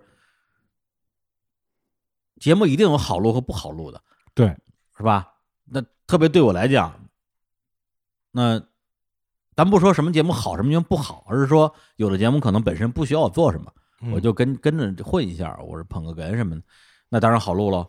但是有些节目我是要去输出，或者说跟郝芳老师、跟二哥一起录，可能老实讲，可能轮不到我说什么，或者说我不应该是这个期节目的主讲人，嗯但是我不能什么都不知道，对，或者说我觉得我应该是什么都知道的情况之下让别人说，嗯这样我才能知道他哪段说的是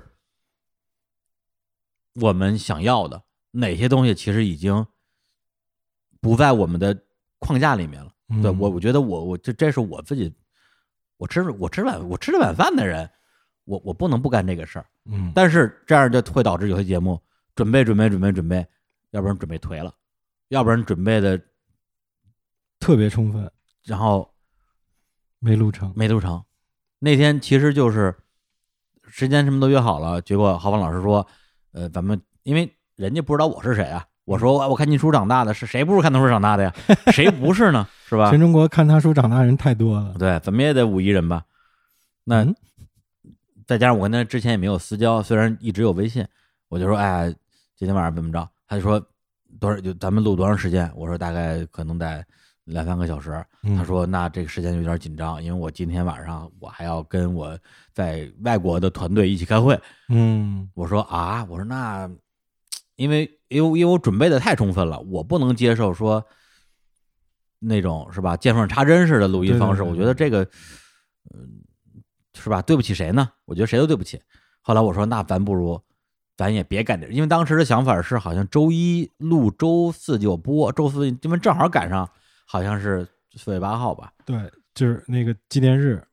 结果我说，要不然咱就咱们还是以把节目录好为标准，还是不要赶那功夫。后来我跟二哥也说，我说今天就不录了，就让郝芳老师也就也也同意了，说没问题。嗯，但是你一旦过了那个那那那一天，你突然之间你那个心情就不一样了。就就不知道为什么就就没有了。这个事儿，这个事儿你又会你又会怪罪自己，觉得说你找理由，或者是你还是在畏难吧，你怕这节目录不好，你退缩了。一方面又又能某种意义上去理解自己，觉得就就一鼓作气，二人摔，三人结嘛，那股劲儿就就泄了。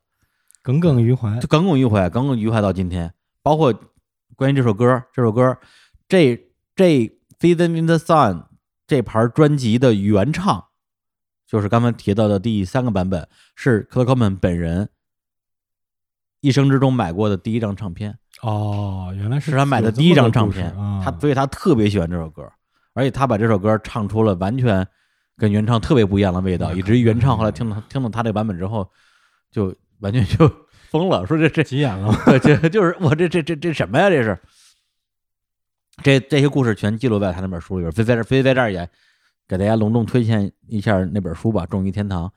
呃，好，我们现在把那个《终于天堂》这期节目开始录一下啊。忘了都忘了，所以这为个这也是可悲的地方。为了圆李叔一个梦，对，因为我有一个特别擅长的事儿，就是我的那种短期记忆力特别强。比如这书，我今天看，我今天就能给你 给你背下来是一。条鱼吗？呃对啊，我昨天看，我今天也能录，但是你都别说过一年，你过一个月，可能我就忘差不多了，就跟那本书没看过一样。这个也是我自己觉得很很很痛苦的一件事儿。所以，哎，这书我们是不是我们那个我们那个日光集市可以上一下架呀？可以上架，上一下，上一下，对，大家去买。也感谢一下出版社送书啊，这个节目没录成，我还挺觉得挺挺抱歉的。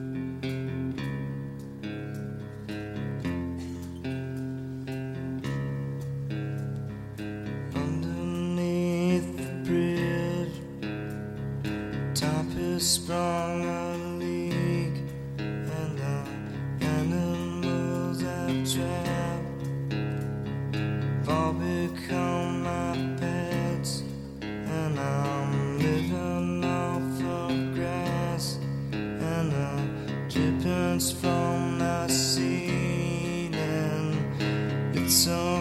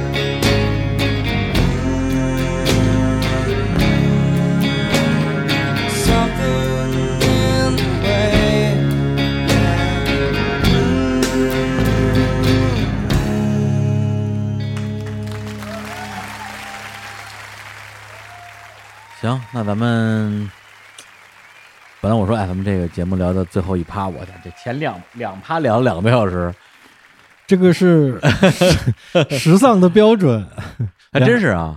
上次本来说一期节目聊聊十首歌，结果聊了两期，然后每期节目两个多小时。对对对 对，就是咱们是特别对得起观众的，呃，不是特别对得起听众的。不，咱俩还挺对不起观众的，为什么啊？对不起观众，但是特别对得起听众的两个人，对吧都长成这样了。那天说是我还可以吧？头发都没了，对对对对，头发。说到头发这事儿，我操，真的是就是是啊，头发已经离我远去了，然后迎来了一堆脂肪，嗯，是吧？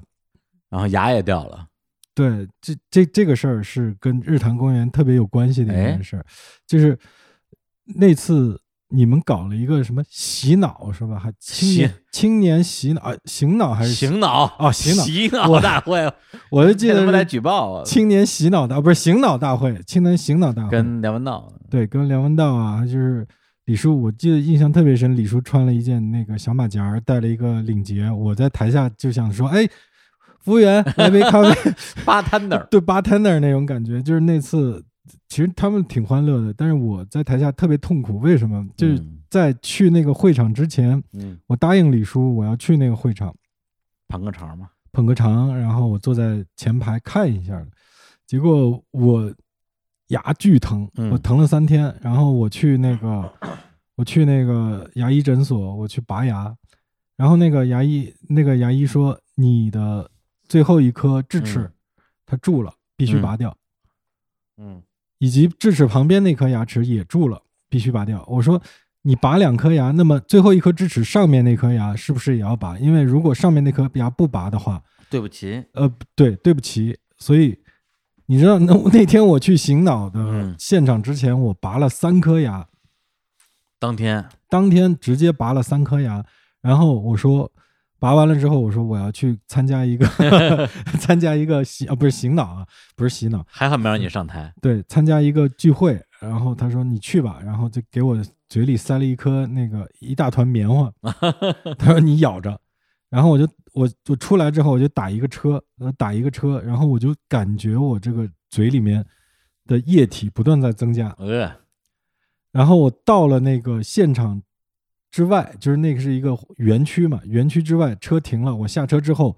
把那团棉花拿出来之后，你知道那团棉花上是嗯，那就你不用描述了，不用描述了，对，我能想象啊，然后我又往地上吐了一口，呃，你知道特别可怕，就是我在园区之外，嗯里面是一个青年醒脑的会，我下了车之后，嗯，我吐了一口血，当街吐血，当街吐血，然后进了那个 会。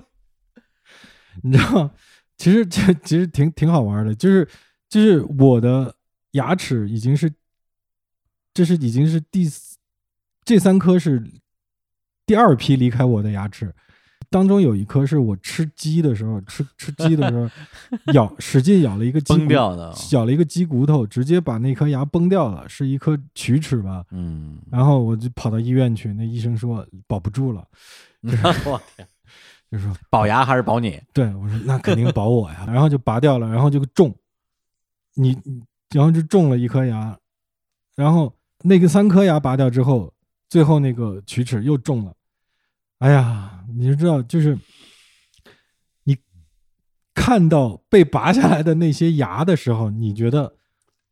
因为你平时看不到自己的牙齿的，尤其是你可以看到前面那盘门牙以及这个犬齿，你可以看到这些牙齿，但后面那颗牙默默的为你工作了四四十多年，他们终于离开你了。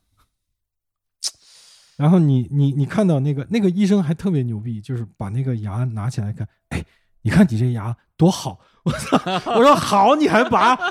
他说，呃，坏的不是这颗，你为了齐嘛，啊，你为了长齐，你得把上面那颗也拔掉。对啊，然后你看你上面这颗多好，然后就是陪葬的，对，然后我就心里我操那种百感交集，我操我操，哎呀，其这其实都是我曾经身体的一部分啊，他现在就离我远去了。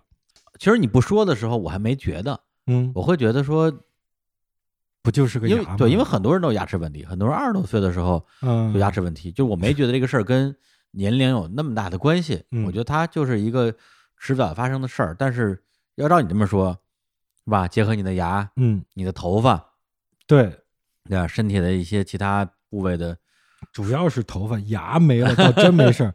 你要是真的没有头发了，哎呀，这是那个就是太丧了。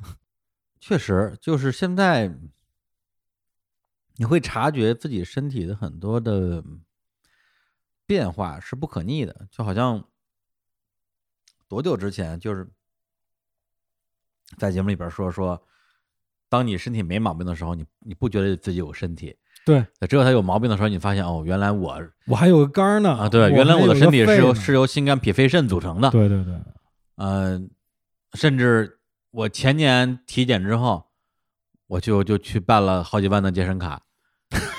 然后光洗澡了吧？问题是，也是当时也是受到一位南京的市民的激励，他据说就是体检之后去办了健身卡，然后就真的瘦身成功了。我觉得他行，我也行，结果发现真是你真不行，真是不行啊！去年呢也是南，京市民了。然后去年体检之后，体检报告我都没去拿啊，我下了个电子版看了一眼，好像没什么太大问题，但是有些也看不懂，看不懂，看不懂就跳过去了。今年直接，呃当然这个疫情也，我就直接没去体检，啊，就是就是在那一瞬间，你会理解有一些老年人啊，家里长辈会病急医，嗯要不然就是让体检不去检，要不然就是身体站那儿不舒服，你让他上医院看看，不去看。撑吧，他其实他在他他害怕，他怕查出毛病来，对，他怕查出毛病来。但是你会跟他讲道理说，你查完之后没事儿不就好了吗？有事儿咱不就不就治了吗？你不查是最危险的。不查。对，你会觉得他不可理喻，但是我突然之间就理解了。对，就是你不查，你可以永远当他没事儿。对，对，一旦你查了，哎呦，就这种，这个跟牙疼还不一样，因为牙疼太明显了，所以你必须你去看牙疼的时候，他告诉你这颗牙必须得拔，你是真拔，嗯拔完之后，他特别残忍的，就是让你看一看你的牙。我觉得这点特别残忍，就像你作为一个太监被割掉蛋之后，他还把两个蛋在你面前展示一下，说：“来，你看一下，你从此就没有蛋了。”然后哇，心里那种不这你就不懂了，因为我前面我们前段时间刚聊了一期节目，专门聊太监怎么割蛋的。嗯，他们割完之后，还与有容焉给你割的人会把你的这个东西经过一番炮制之后，嗯，给你放一盒盒里，存在他那儿，等你以后发达了找他去赎去，要哦花重金找他去买去。其实是为了 埋的时候成一全活人嘛。，对，为了赚钱，嗯，而且他们那个他们的那个保存方法是油炸，哇，炸熟了。好香啊，有一种炸大腰子羊蛋的。好了，不说这个了，不说这个。对，不说蛋的问题了。但是这其其其实就是，哎呀，我操，又就是一提到这个自己吧，就给就提别人特别开心，嗯提自己就特伤感。就是，呃，我想起板砖的那个歌嘛，就是嗯当你你你，他们有首歌就是。呃我的钱包在文二路的夜市离我远去，我的青春在什么什么什么离我远去。他们写这首歌有时候也很年轻，我也很年轻，听这首歌的时候就是哈哈哈一乐，就觉得这是一个笑话。嗯，但是后来你就发现这首歌的歌词可以无限延伸，就是你的你的牙齿在十里铺的牙科诊所离你远去，离你远去，还有那你的蛋蛋，你的蛋蛋啊，暂时还在，还在。暂时。你的头发在你生活的整整三年里面渐渐的离你远去，嗯。这个过程更残忍，比拔牙还残忍。就是哎，怎么就越来越没有了呢？其实我我这么说可能不太好啊，嗯。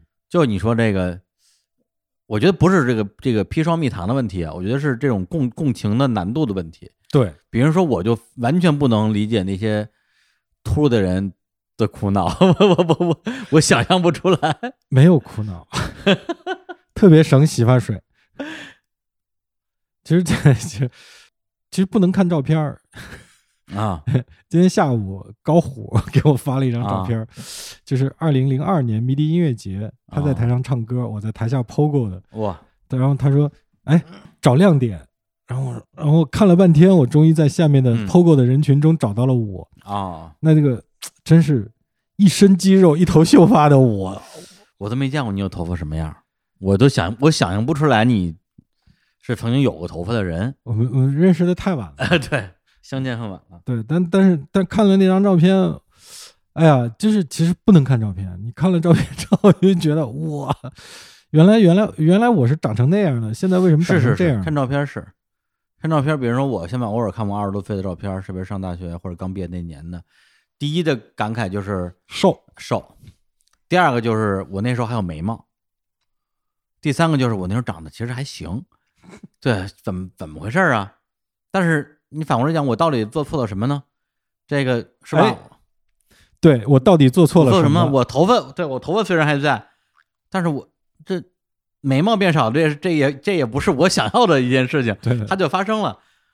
你，知道有一个韩国电影叫《恩娇》，你不知道你看过没有？没看过，就是一个七八十岁的老作家，写小说巨牛逼，嗯然后有一个高中生误闯他家，然后这老作家看到这个高中生，你知道吧？一个高中女生啊，嗯穿着制服短裙的一个高中女生到了他家，那老作家就怦然心动了，因为谁不爱这样的姑娘啊？嗯。然后后来发现，他从生理上和任何的情况下都不可能跟这女生发生什么了，因为嗯。那女生张口就是“爷爷你好”，然后那个老作家就那老作家就真，但是他在内心曾做过无数次的梦，就是说嗯。我还是一个二十多岁的少年，我跟这个嗯嗯。女高中生还是可以怎么样的。后来那个老作家，他的徒弟是一个三十岁的年轻作家吧，嗯。呃，其实是直接把这个老作家的书稿嗯。拿出去当自己的书出了。哦。他的意思就是说，你通过跟对高中女生的性幻想写的这本书，嗯。你要发表太丢人了，不如嗯。我用我我我就把它当成我的书发表吧。嗯结果那个年轻男作家就是他的徒弟，把这本书发了之后得大奖了。嗯。那老作家又，你知道又不能去拆穿他，嗯。结果那老作家在那个颁奖仪式上说：“哎，就突然出现，嗯。说我的徒弟得奖，我现在说两句话。它里面有一句特别特别残忍的话，就是嗯说，我现在的状态不是我犯过的罪应该得到的惩罚，嗯就是我的年老不是我之前犯过的错误应该得到的惩罚，嗯那就是这是自然规律嘛。嗯嗯所以我就想，你看，头发也没了，对吧？牙牙齿也走了，就是这些，就是你刚才说的嘛，我到底做错了什么，我变成现在这样？我觉得这个东西是这样的，就是首先现在的，比如说呃，社交嗯，媒体啊、社交舆论啊，对中年人不太友善，这个油腻嘛，呃是一个可以展开说很久的话题。但我在想说，比如说我们父母他们那一代，对，当我们是年轻人，他们是中年人的时候，我们可能对他们也会有一些偏见，对，有一些意见，也会有一些可能是误解。但是我们其实没有那么多的机会去发出声音，嗯，可能我们能发出声音的方法就是搞摇滚、做摇滚乐，骂那些其实老逼对对老逼们。其实那个时候能被骂成老逼、老梆子的，往往是一一一些老摇滚。对，就是大家其实不太骂那些普通的、普通的中年人，但是这样也导致那一代的，比如咱们家长那一代的中年人，但是现在是老年人了，在那个时候还是相对拥有一个比较主流的话语权，他们没有面对过这么洪水猛兽一样的 后浪啊，后后浪，没对 他们没有被后浪如此汹涌的拍打过。嗯，对，现在那大家如果还还上微博的人都知道微博现在长什么样了，因为我自己已经把微博卸载了，对我已经这两个月没有没有没有上过微博了，因为里边没有什么值得我继续关注的东西吧，所以我就在想说，这个是我们这一代人的悲哀，嗯，还是他们这一代人的悲哀？我说的就是后所谓后浪这一代人啊，嗯，还是这个时代共同的悲哀。我因为这种这种不友善，我觉得很多时候是体现在一种人和人之间的不能相互理解，或者说单方面的不愿意去理解。我举个很小的例子，比如说我前段时间录了一期跟女性用品，嗯呃，不是女性用品，是女你就是性用品，是女生的情趣玩具有关系的节目。当然，我录这个节目，当然首先它是一个商业合作，呃，我们我们是有收入的。那我作为公司的负责人，同时今年又在这么这么困难的一个情况之下，我对自己的要求就是，因为我们是有自己非常严格的标准的，哪些企业的钱，哪些品类的钱，我们公司倒闭了也不能拿。嗯，公司倒闭了也不能拿。那除此之外，或者说在一些你可能有的人觉得这个是不是有点儿嗯怪，或者有点儿奇怪？比如说像女女性情趣玩具，在我角度讲，我觉得这个一点问题都没有啊。虽然它好像涉及到一些是吧敏感，当然敏感这个词儿现在也被泛化了，他妈的逼的什么都敏感。对，那我觉得这个就是女性，大家都有都可以用这样的一种玩具，它就是一个成人玩具嘛，来取悦自己，男的一样，女的一样，我觉得它嗯特别好啊，对身体没有坏处。健身器材，健身器材很好啊。但是录节目之前，我非常忐忑，就觉得说我录这个节目会不会挨骂？因为当然这个节目咱们咱们今天录这天还没播，我不知道会不会不会有这样的声音出现，但是我会特别担心，而这种担心本身就成为了我录这些节目的动力，因为我会发现说，在现在的一个大环境之下，好像我作为一个中年男性，我连我支持女孩子们用成人玩具来取悦自己这句话，都显得特这样一句政治很正确的话，我都不敢说。为什么呢？因为我是个中年男人，就会显得特别油腻油腻和猥琐只要对，只要是你说的你说的着吗？你说的就着吗？就是油腻。嗯那么由此反推，油腻这个词儿到底从哪儿来？如果你年过四十，嗯你就是油腻，或者说年过四十没能够像很多的男人一样保持年轻时候的那种状态，嗯对身材，只要你实际上是个中年人，看上去也像个中年人，就是油腻。嗯因为这个东西并不是说我受害受迫害妄想，而是 过去这半年之间，我我看到了太多这样的评价了。嗯对，就是中年等于油腻中年。说实话，我自己当然会有我自己觉得很很很很愤怒的地方，也会有我觉得很可笑的地方。嗯，但是你说回来，比如说那个大爷啊，那个作家大爷，嗯，他爱上一个女高中生，当然就仅仅就这句话已经可以被被被骂上热搜了啊。对对对对，嗯，我就在想说，作为一个一个一个大爷，他能不能说，他有没有资格说我还是个年轻人，或者说我身体的某一部分，当然不是身体的某一部分，而是说我我对我灵魂里的某一部分还是个年轻人。嗯我最近这种感觉特别的强烈，我会特别明确的发现，可能在我的身体里边住着不同的一些，你说是人格啊，嗯或者是一些思维模式。嗯我觉得人就是会在不同的情境之下，用自己不同的状态，甚至咱们说的直白一点，不同年龄的那个自己嗯去应对。对，对，比如说，当你面对一个少女的时候，你的那种心里边的悸动，就是一种少年式的悸动，而且你会非常明确，我现在不是像一个老年人一样去爱她，也不是像一个中年人去爱她，我就是像一个少年人去爱她。嗯这个少年就在你自己心里。对，这个东西一点儿都不油腻，也一点儿都不恶心，它是真实存在的。嗯对，这个是我最近思考特别多的一件事儿，或者说咱们不拿爱情这个事儿举例子，比如说你在一些生活、工作就很多细节，你跟你的合作伙伴怎么相处，你跟你的朋友怎么相处，你跟你的父母怎么相处，你到底是在跟他以成年人的方式相处，还是你拿自己当一个小孩来相处？还是说你一度跟他是以成年人的相处，后来你反而又变回了用小孩方式来相处？这种这种情况，我我自己发现在我身上都有在发生。对，以前我是猛然无知的状态，我会觉得我是一个整体，对，所有的我都是同一个我，所以很多时候我觉得自己是不能自洽的。为什么我会在这个事情上表现的好像挺上道的，嗯挺懂事儿的啊，挺老司机的，还能教别人做人？呃，换另外一件事儿，就完全就是一个小屁孩儿，少年，我觉得都都不配叫少年，就是小屁孩儿，就是屁事儿不懂。但后来你会意识到，你的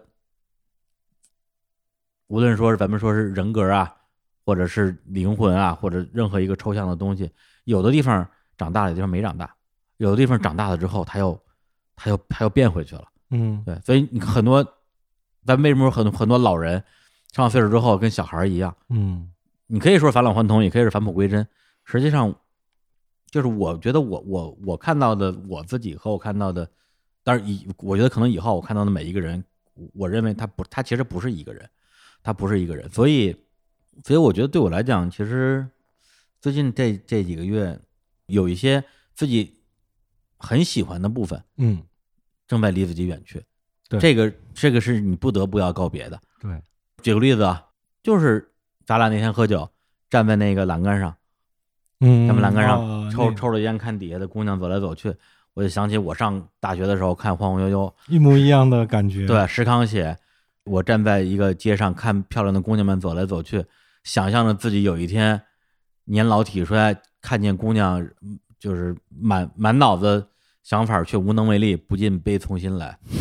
然后我就说：“我说二哥，你知道什么是真正的悲从心来吗？不是无能为力，而是无动于衷。啊，这是真正的悲从心来。所以，那这个东西它，它就是会离你远去的一个东西。甚至你说你留恋吗？我觉得我一定是曾经留恋过的，那肯定留恋，对吧？我有那么几年时间，觉得说自己怎么回事啊？怎么，对吧？怎么怎么怎么怎么就无动于衷怎么了呢？就不动于衷？我这这这不行，不这不行，我我我要我要我要找回青春。后来发现你这个真找不回来了，那就让他去吧，就像头发一样，让他去吧。但是另外，哎，为什么？不是不是，等一下，等一下，头发的离去和心态的离去是两码事儿。其实我觉得一码事。对，那再比如说有一些我认为很宝贵，然后他也好像要离开我，我又死死抓着他不让他走的，比如说做节目时候的一种一种热情，一种嗯原始的热情，一种一种一种心态，一种状态。就比如说咱们为什么我会经常回听一些我特别喜欢的老节目，嗯。比如说刚才提到的时尚啊，时尚，还有发家胡同那期，因为我最开始录节目的时候，经常能够通过看留言得到很多动力，就大家留言说：“哎呀，节目听了之后好感动啊！”对，让我觉得说：“哎呀，这节目录的有价值，哪怕就为这一条留言也值得。哦但是但是时间逐渐逐渐往前走，我发现我对留言变得有点也有点无动于衷了。就是我的我的表达给了大家某种感动，但大家的感动没法再传播到我身上了，这个也让我觉得很很寂寞。那但是有时候录节目就很累，你就说你就会想说想想找一个办法来来激励自己，来、嗯来来给自己给自己一点力量。我的方法就是听那些我喜欢的节目。那么这个这个行为的本身是什么？就是你在节目里边你去找那个喜欢的自己，你会觉得说，哎，当年我能把节目录得这么好，我现在我现在到底是做不到了，还是没有去做，还是我没有试着去做，所以就会有比如像今天这样的节目。对，所以我我最近这段时间就给自己的一个内心的要求就是，只录两类两类节目，一种是你可以说是离钱最近的节目，或者是离离听众最近的节目，就大家最想听的节目。嗯你们你们最想听什么，我就给你录什么。第二种就是离自己最近的节目，啊，就是我想录什么我就录什么。这也许这个节目已经远远超出了今天的啊，二零二零年的日常公园的节目的一个边界和框架。很多的新听众，或者是二零一九年甚至二零一八年入坑的听众，觉得说我这是日坛吗？日坛怎么会有这样的节目？但是当然，日坛以以前他妈全是这样的节目。那随着我们的风格，可能为了迎合市场，为了适应市场，为了、嗯为了给大家更多的趣味，它变化了，变化成了一个大家更熟悉的样子之后，我再去反叛它，我是不是可以做这件事儿？所以，我最近其实满脑子去想的都是这样的事情。所以今天你说为什么要录这个节目？不是说哎呀，那个谁死了，我不我不不发个朋友圈，我我装不了这个逼，我睡不了这个觉，我我今天搬家，我今天不录期节目，我我这个是吧？对不起，慈云寺。对对，对不起，慈云寺没有我，我谁都对得起，但是我不能对不起自己。所以，所以其其实这个这个，哎，我我是不是说太多了？没有没有没有。哎呀，我操！喧宾夺主了啊，不是宣主夺宾了。没有没有没有，我我没想到，其实我我真的没想到，就是 我们听首歌吧。谁是主持人？啊，对，我们听首歌吧。我就李叔说了这么半天，我脑子里就是四个字儿：不要告别。来来来，行，那我们男听众不不要告别。哎，放歌是不是是不是节目就结束了？没有没有，来听一下不要告别，听一下那个高旗超载乐队，呃，也是第二档啊，魔幻蓝天是吧？不是你的词儿，我赶紧说呀！我不知道是哪张，我就记得是这首歌。不要告别，就不要告别，就是那个杨乃文也唱过嘛，就啊是那个嗯，我对就就是印象最深的就是那句歌词，我就我对明天的厌倦来自于我我不是我对明天的恐惧来自于对今天的厌倦。是的。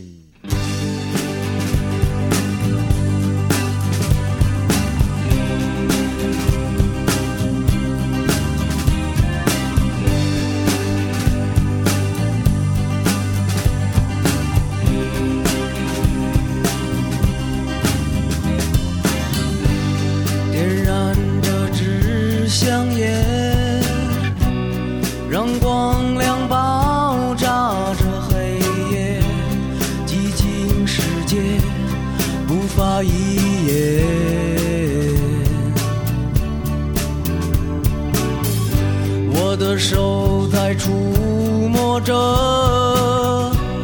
从高处坠落的感觉，可心仍在向上飞跃。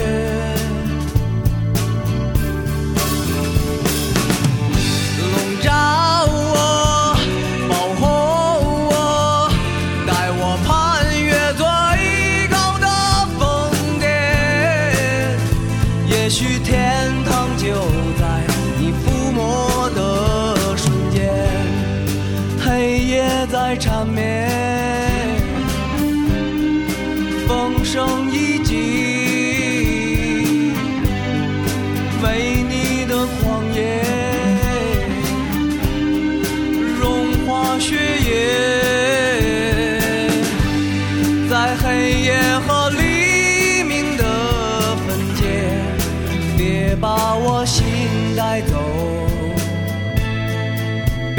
向着梦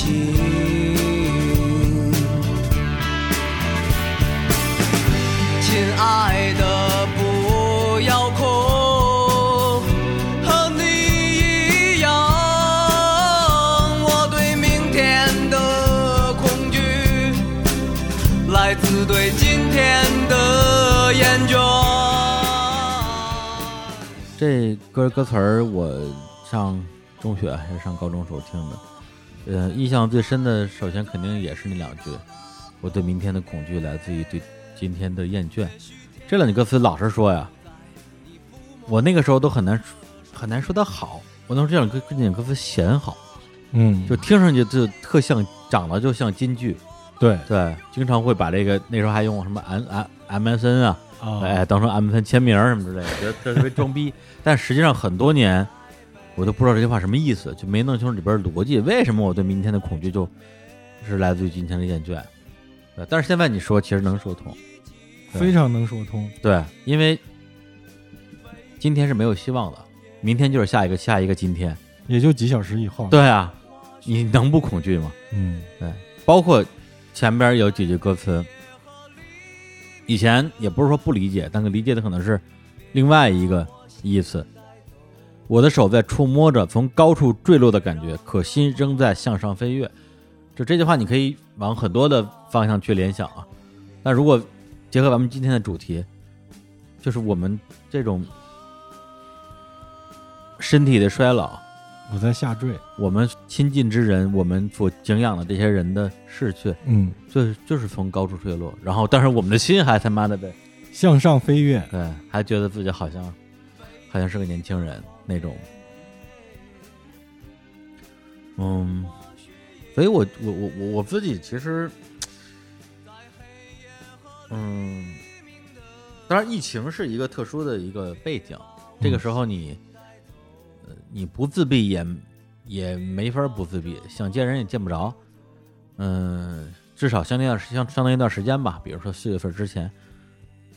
但是我感觉我在社交领域比较闭塞，其实挺长一段时间了。完，我自己也不觉得这个事情是一个好的事情，嗯、或者说，我也不是真的不想见人。疫情期间，有的人觉得说我跟天天跟家宅着，我爽死了，我是真的想见人，我我憋坏了，对。但是我感觉我现在跟跟跟跟人之间的关系啊，当然我也会，当然就是公司的同事、主播、嘉宾什么的都会经常见。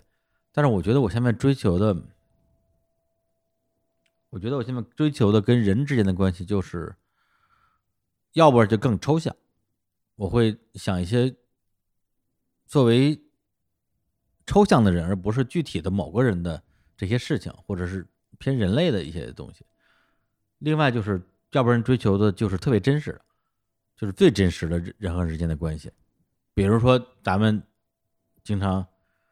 喝一点，喝喝一点，然后在群里互相那个互相侮辱，互相侮辱一下，我觉得这个这个是最真实的，嗯这个是最真实的人的关系。我对于那些介介乎两者之间的，大家虚来虚去的，呃，很场面的、很 social 的那些东西，我说实话，我本来也不擅长，嗯，我我也很难从其中得到乐趣不光是乐趣，我得不到价值。啊，我觉得好像就是发生了很多事情，说了很多话，但最后是什么啥都没说，对，最后对最后是什么都没说，是或者什么都没有发生。我我那种挫败感会特别强，对，反而是跟一个嘉宾录期节目这个事情就很真实。你来了，我们录了，录完之后节目播了，这个是真实的。嗯，对，所以发生了，对对对，所以很多时候你说跟嘉宾录完节目之后说，哎，有空咱们一吃个饭，我也不是说不想跟人吃饭，但是我又 但是我又觉得一顿饭吃下来能能能能吃出什么来呢？我我我自己可能会有点儿会有点儿不确定吧，反而是咱们吃饭吃吃什么都我我我特别确定，嗯，对，一定是先胡信嘛，对先说一些胡言乱语，然后互相互相侮辱，我感觉就是，就爽死了。就感觉你缺别人骂你傻逼 似的感觉，呃可能可能确实缺吧，可能确实缺吧。就你你你那种 social 就是相互不会侮辱对方的，然后你突然有一个人就是说你你你你纯傻逼，就是你干的所有的事儿纯傻逼，好奇怪啊，这种 这种需求。呃，不不是不是说骂傻逼这么这么嗯，我知道，表面的需求，而是说，比如说咱们咱们之间聊天儿就就真没那些虚的东西、嗯政治正确的东西，嗯，或者说不得不这么说的事儿，因为我们没有底线，本来就没有没有底线，特别好 一。个特别没有底线的群是吧？对啊，这个这个是真实的。嗯，刚才我觉得，就今天录这节目，我觉得特别奇怪。我就实话实说，就 是我没见过，就之前录节目都是一捧一逗啊，或者说这种状态，但是我今天没想到李叔就是特别直抒胸臆的说了很多他内心所持有的一些挺真实的东西。因为今天录节目之前，你就一直问我说，咱们要不要过一下？对，包括你问我说，哎，我我准备差不多了，你准备好了吗？我没准备，就是我自己对我没想到你没准备 我是没准备你你没准备的情况下，反而但是但是我觉得我有话要说，对，结果我果然有话要说，这说的特别激动和就是那个悲愤脸直接出来了，不是就是就是不不是悲愤啊就是就是是这样，就是说我来录节目之前，我买了五个啤酒放在桌上，现在已经全喝完了。哎，我还说我买五个的原因是，其中有两个是给李叔的，三个是给我的。李叔说他胃病，他不喝不了，结果我把五个啤酒喝完了，啊，结果发现 我喝完啤酒之后，直接给直接被李叔的那个 不喝酒的状态给压下去了。我要我说我操，这是什么情况？为什么哎为什么李叔今天会有那么多话要说？因为是不是告别这两个字儿，或者说这个话题会嗯，特别点到一些东西？要不就结束吧。就是我我的意思就是说，再说你再往下说，就好多就没法播了。我们录了等于没录，要不我们把麦关了，就直接听歌，我们继续自就聊那些他妈 没法聊的东西。不是刚才就光我自己说了，你都没说两句，你再说两句，我能说什么？你都 你都已经把它上升到这个高度了，我还能说什么？我有什么高度？我不就是说了一些你你太高度了，你就是就我没见过这么悲愤的你，我就我再悲愤就就不对了，咱们俩就咱们俩就那个太悲愤了。嗯，行吧，对，因为主要是因为一般情况之下，嗯一个节目啊嗯要有节目的结构，嗯它得像个节目啊，起承转合，大家可能不是每个人都能听出来，呃，但是它是有的，嗯或者说我努力的让大家听不出来，因为能听出来不就是吧一招一式的落了痕迹了吗？对，对，但是呢，像这样聊 聊的明显没聊完就不聊了的，嗯，但是吧，吧我觉得按照这个疗法吧，啊，真是没底了，就是嗯大家。撒法子 然后撒到后来就真的拦不住了，很可能就是撒到最后嗯，就开始各种，对吧？把不该说的都说了，然后第二天就，哎，那剪的时候，李叔你剪吧，你就会嗯。很痛苦的说，哇，为什么我要说这些？行，嗯，那今天就节目就先录到这儿，然后我希望这期节目能播出，我操，能别一后悔就全剪光了。那不会的，那不会的，不会的。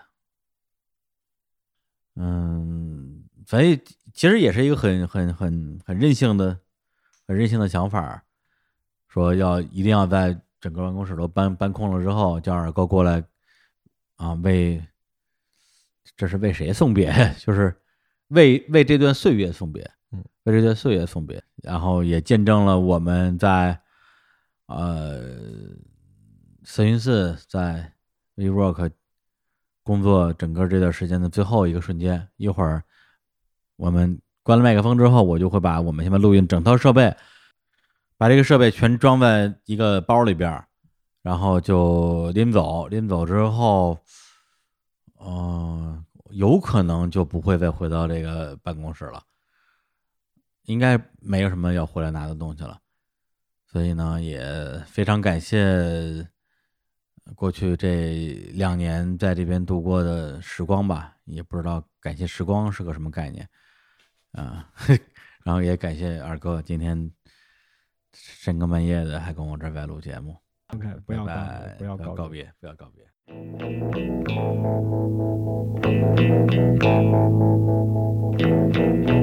Goodbye to you, my trusted friend. We've known each other since we were nine or ten. Together we've climbed hills and trees. Learned of love and ABC, and skinned our hearts and skinned our knees. Goodbye, my friend, it's hard to die. When all the birds are singing in the sky. Now that the spring is in the air, pretty girls are everywhere. Think of me and I'll be there. We had joy, we had fun, we had seasons in the sun. But the hills that we climbed were just seasons out of time. Goodbye, Papa, please pray for me. I was the black sheep of the family. You tried to teach me right from wrong. Too much wine and too much song. Wonder how I got along. Goodbye, Papa, it's hard to die. When all the birds are singing in the sky. Now that the spring is in the air. Little children everywhere. When you see them, I'll be there. We had joy, we had fun, we had seasons in the sun. But the wine and the song, like the seasons, have all gone.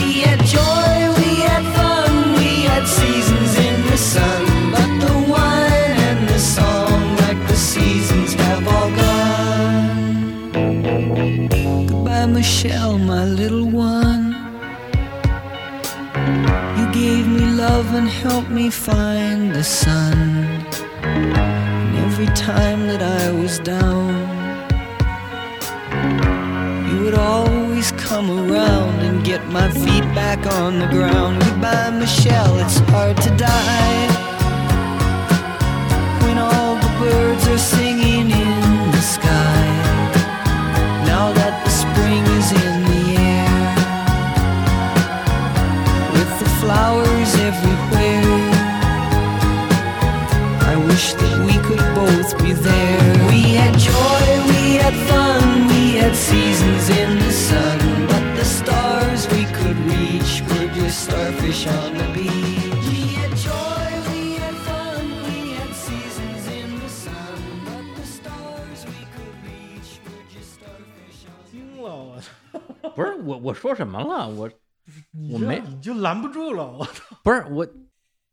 真的是把这期节目当最后一期做的那种。我操！我感觉在这留遗言呢，我操！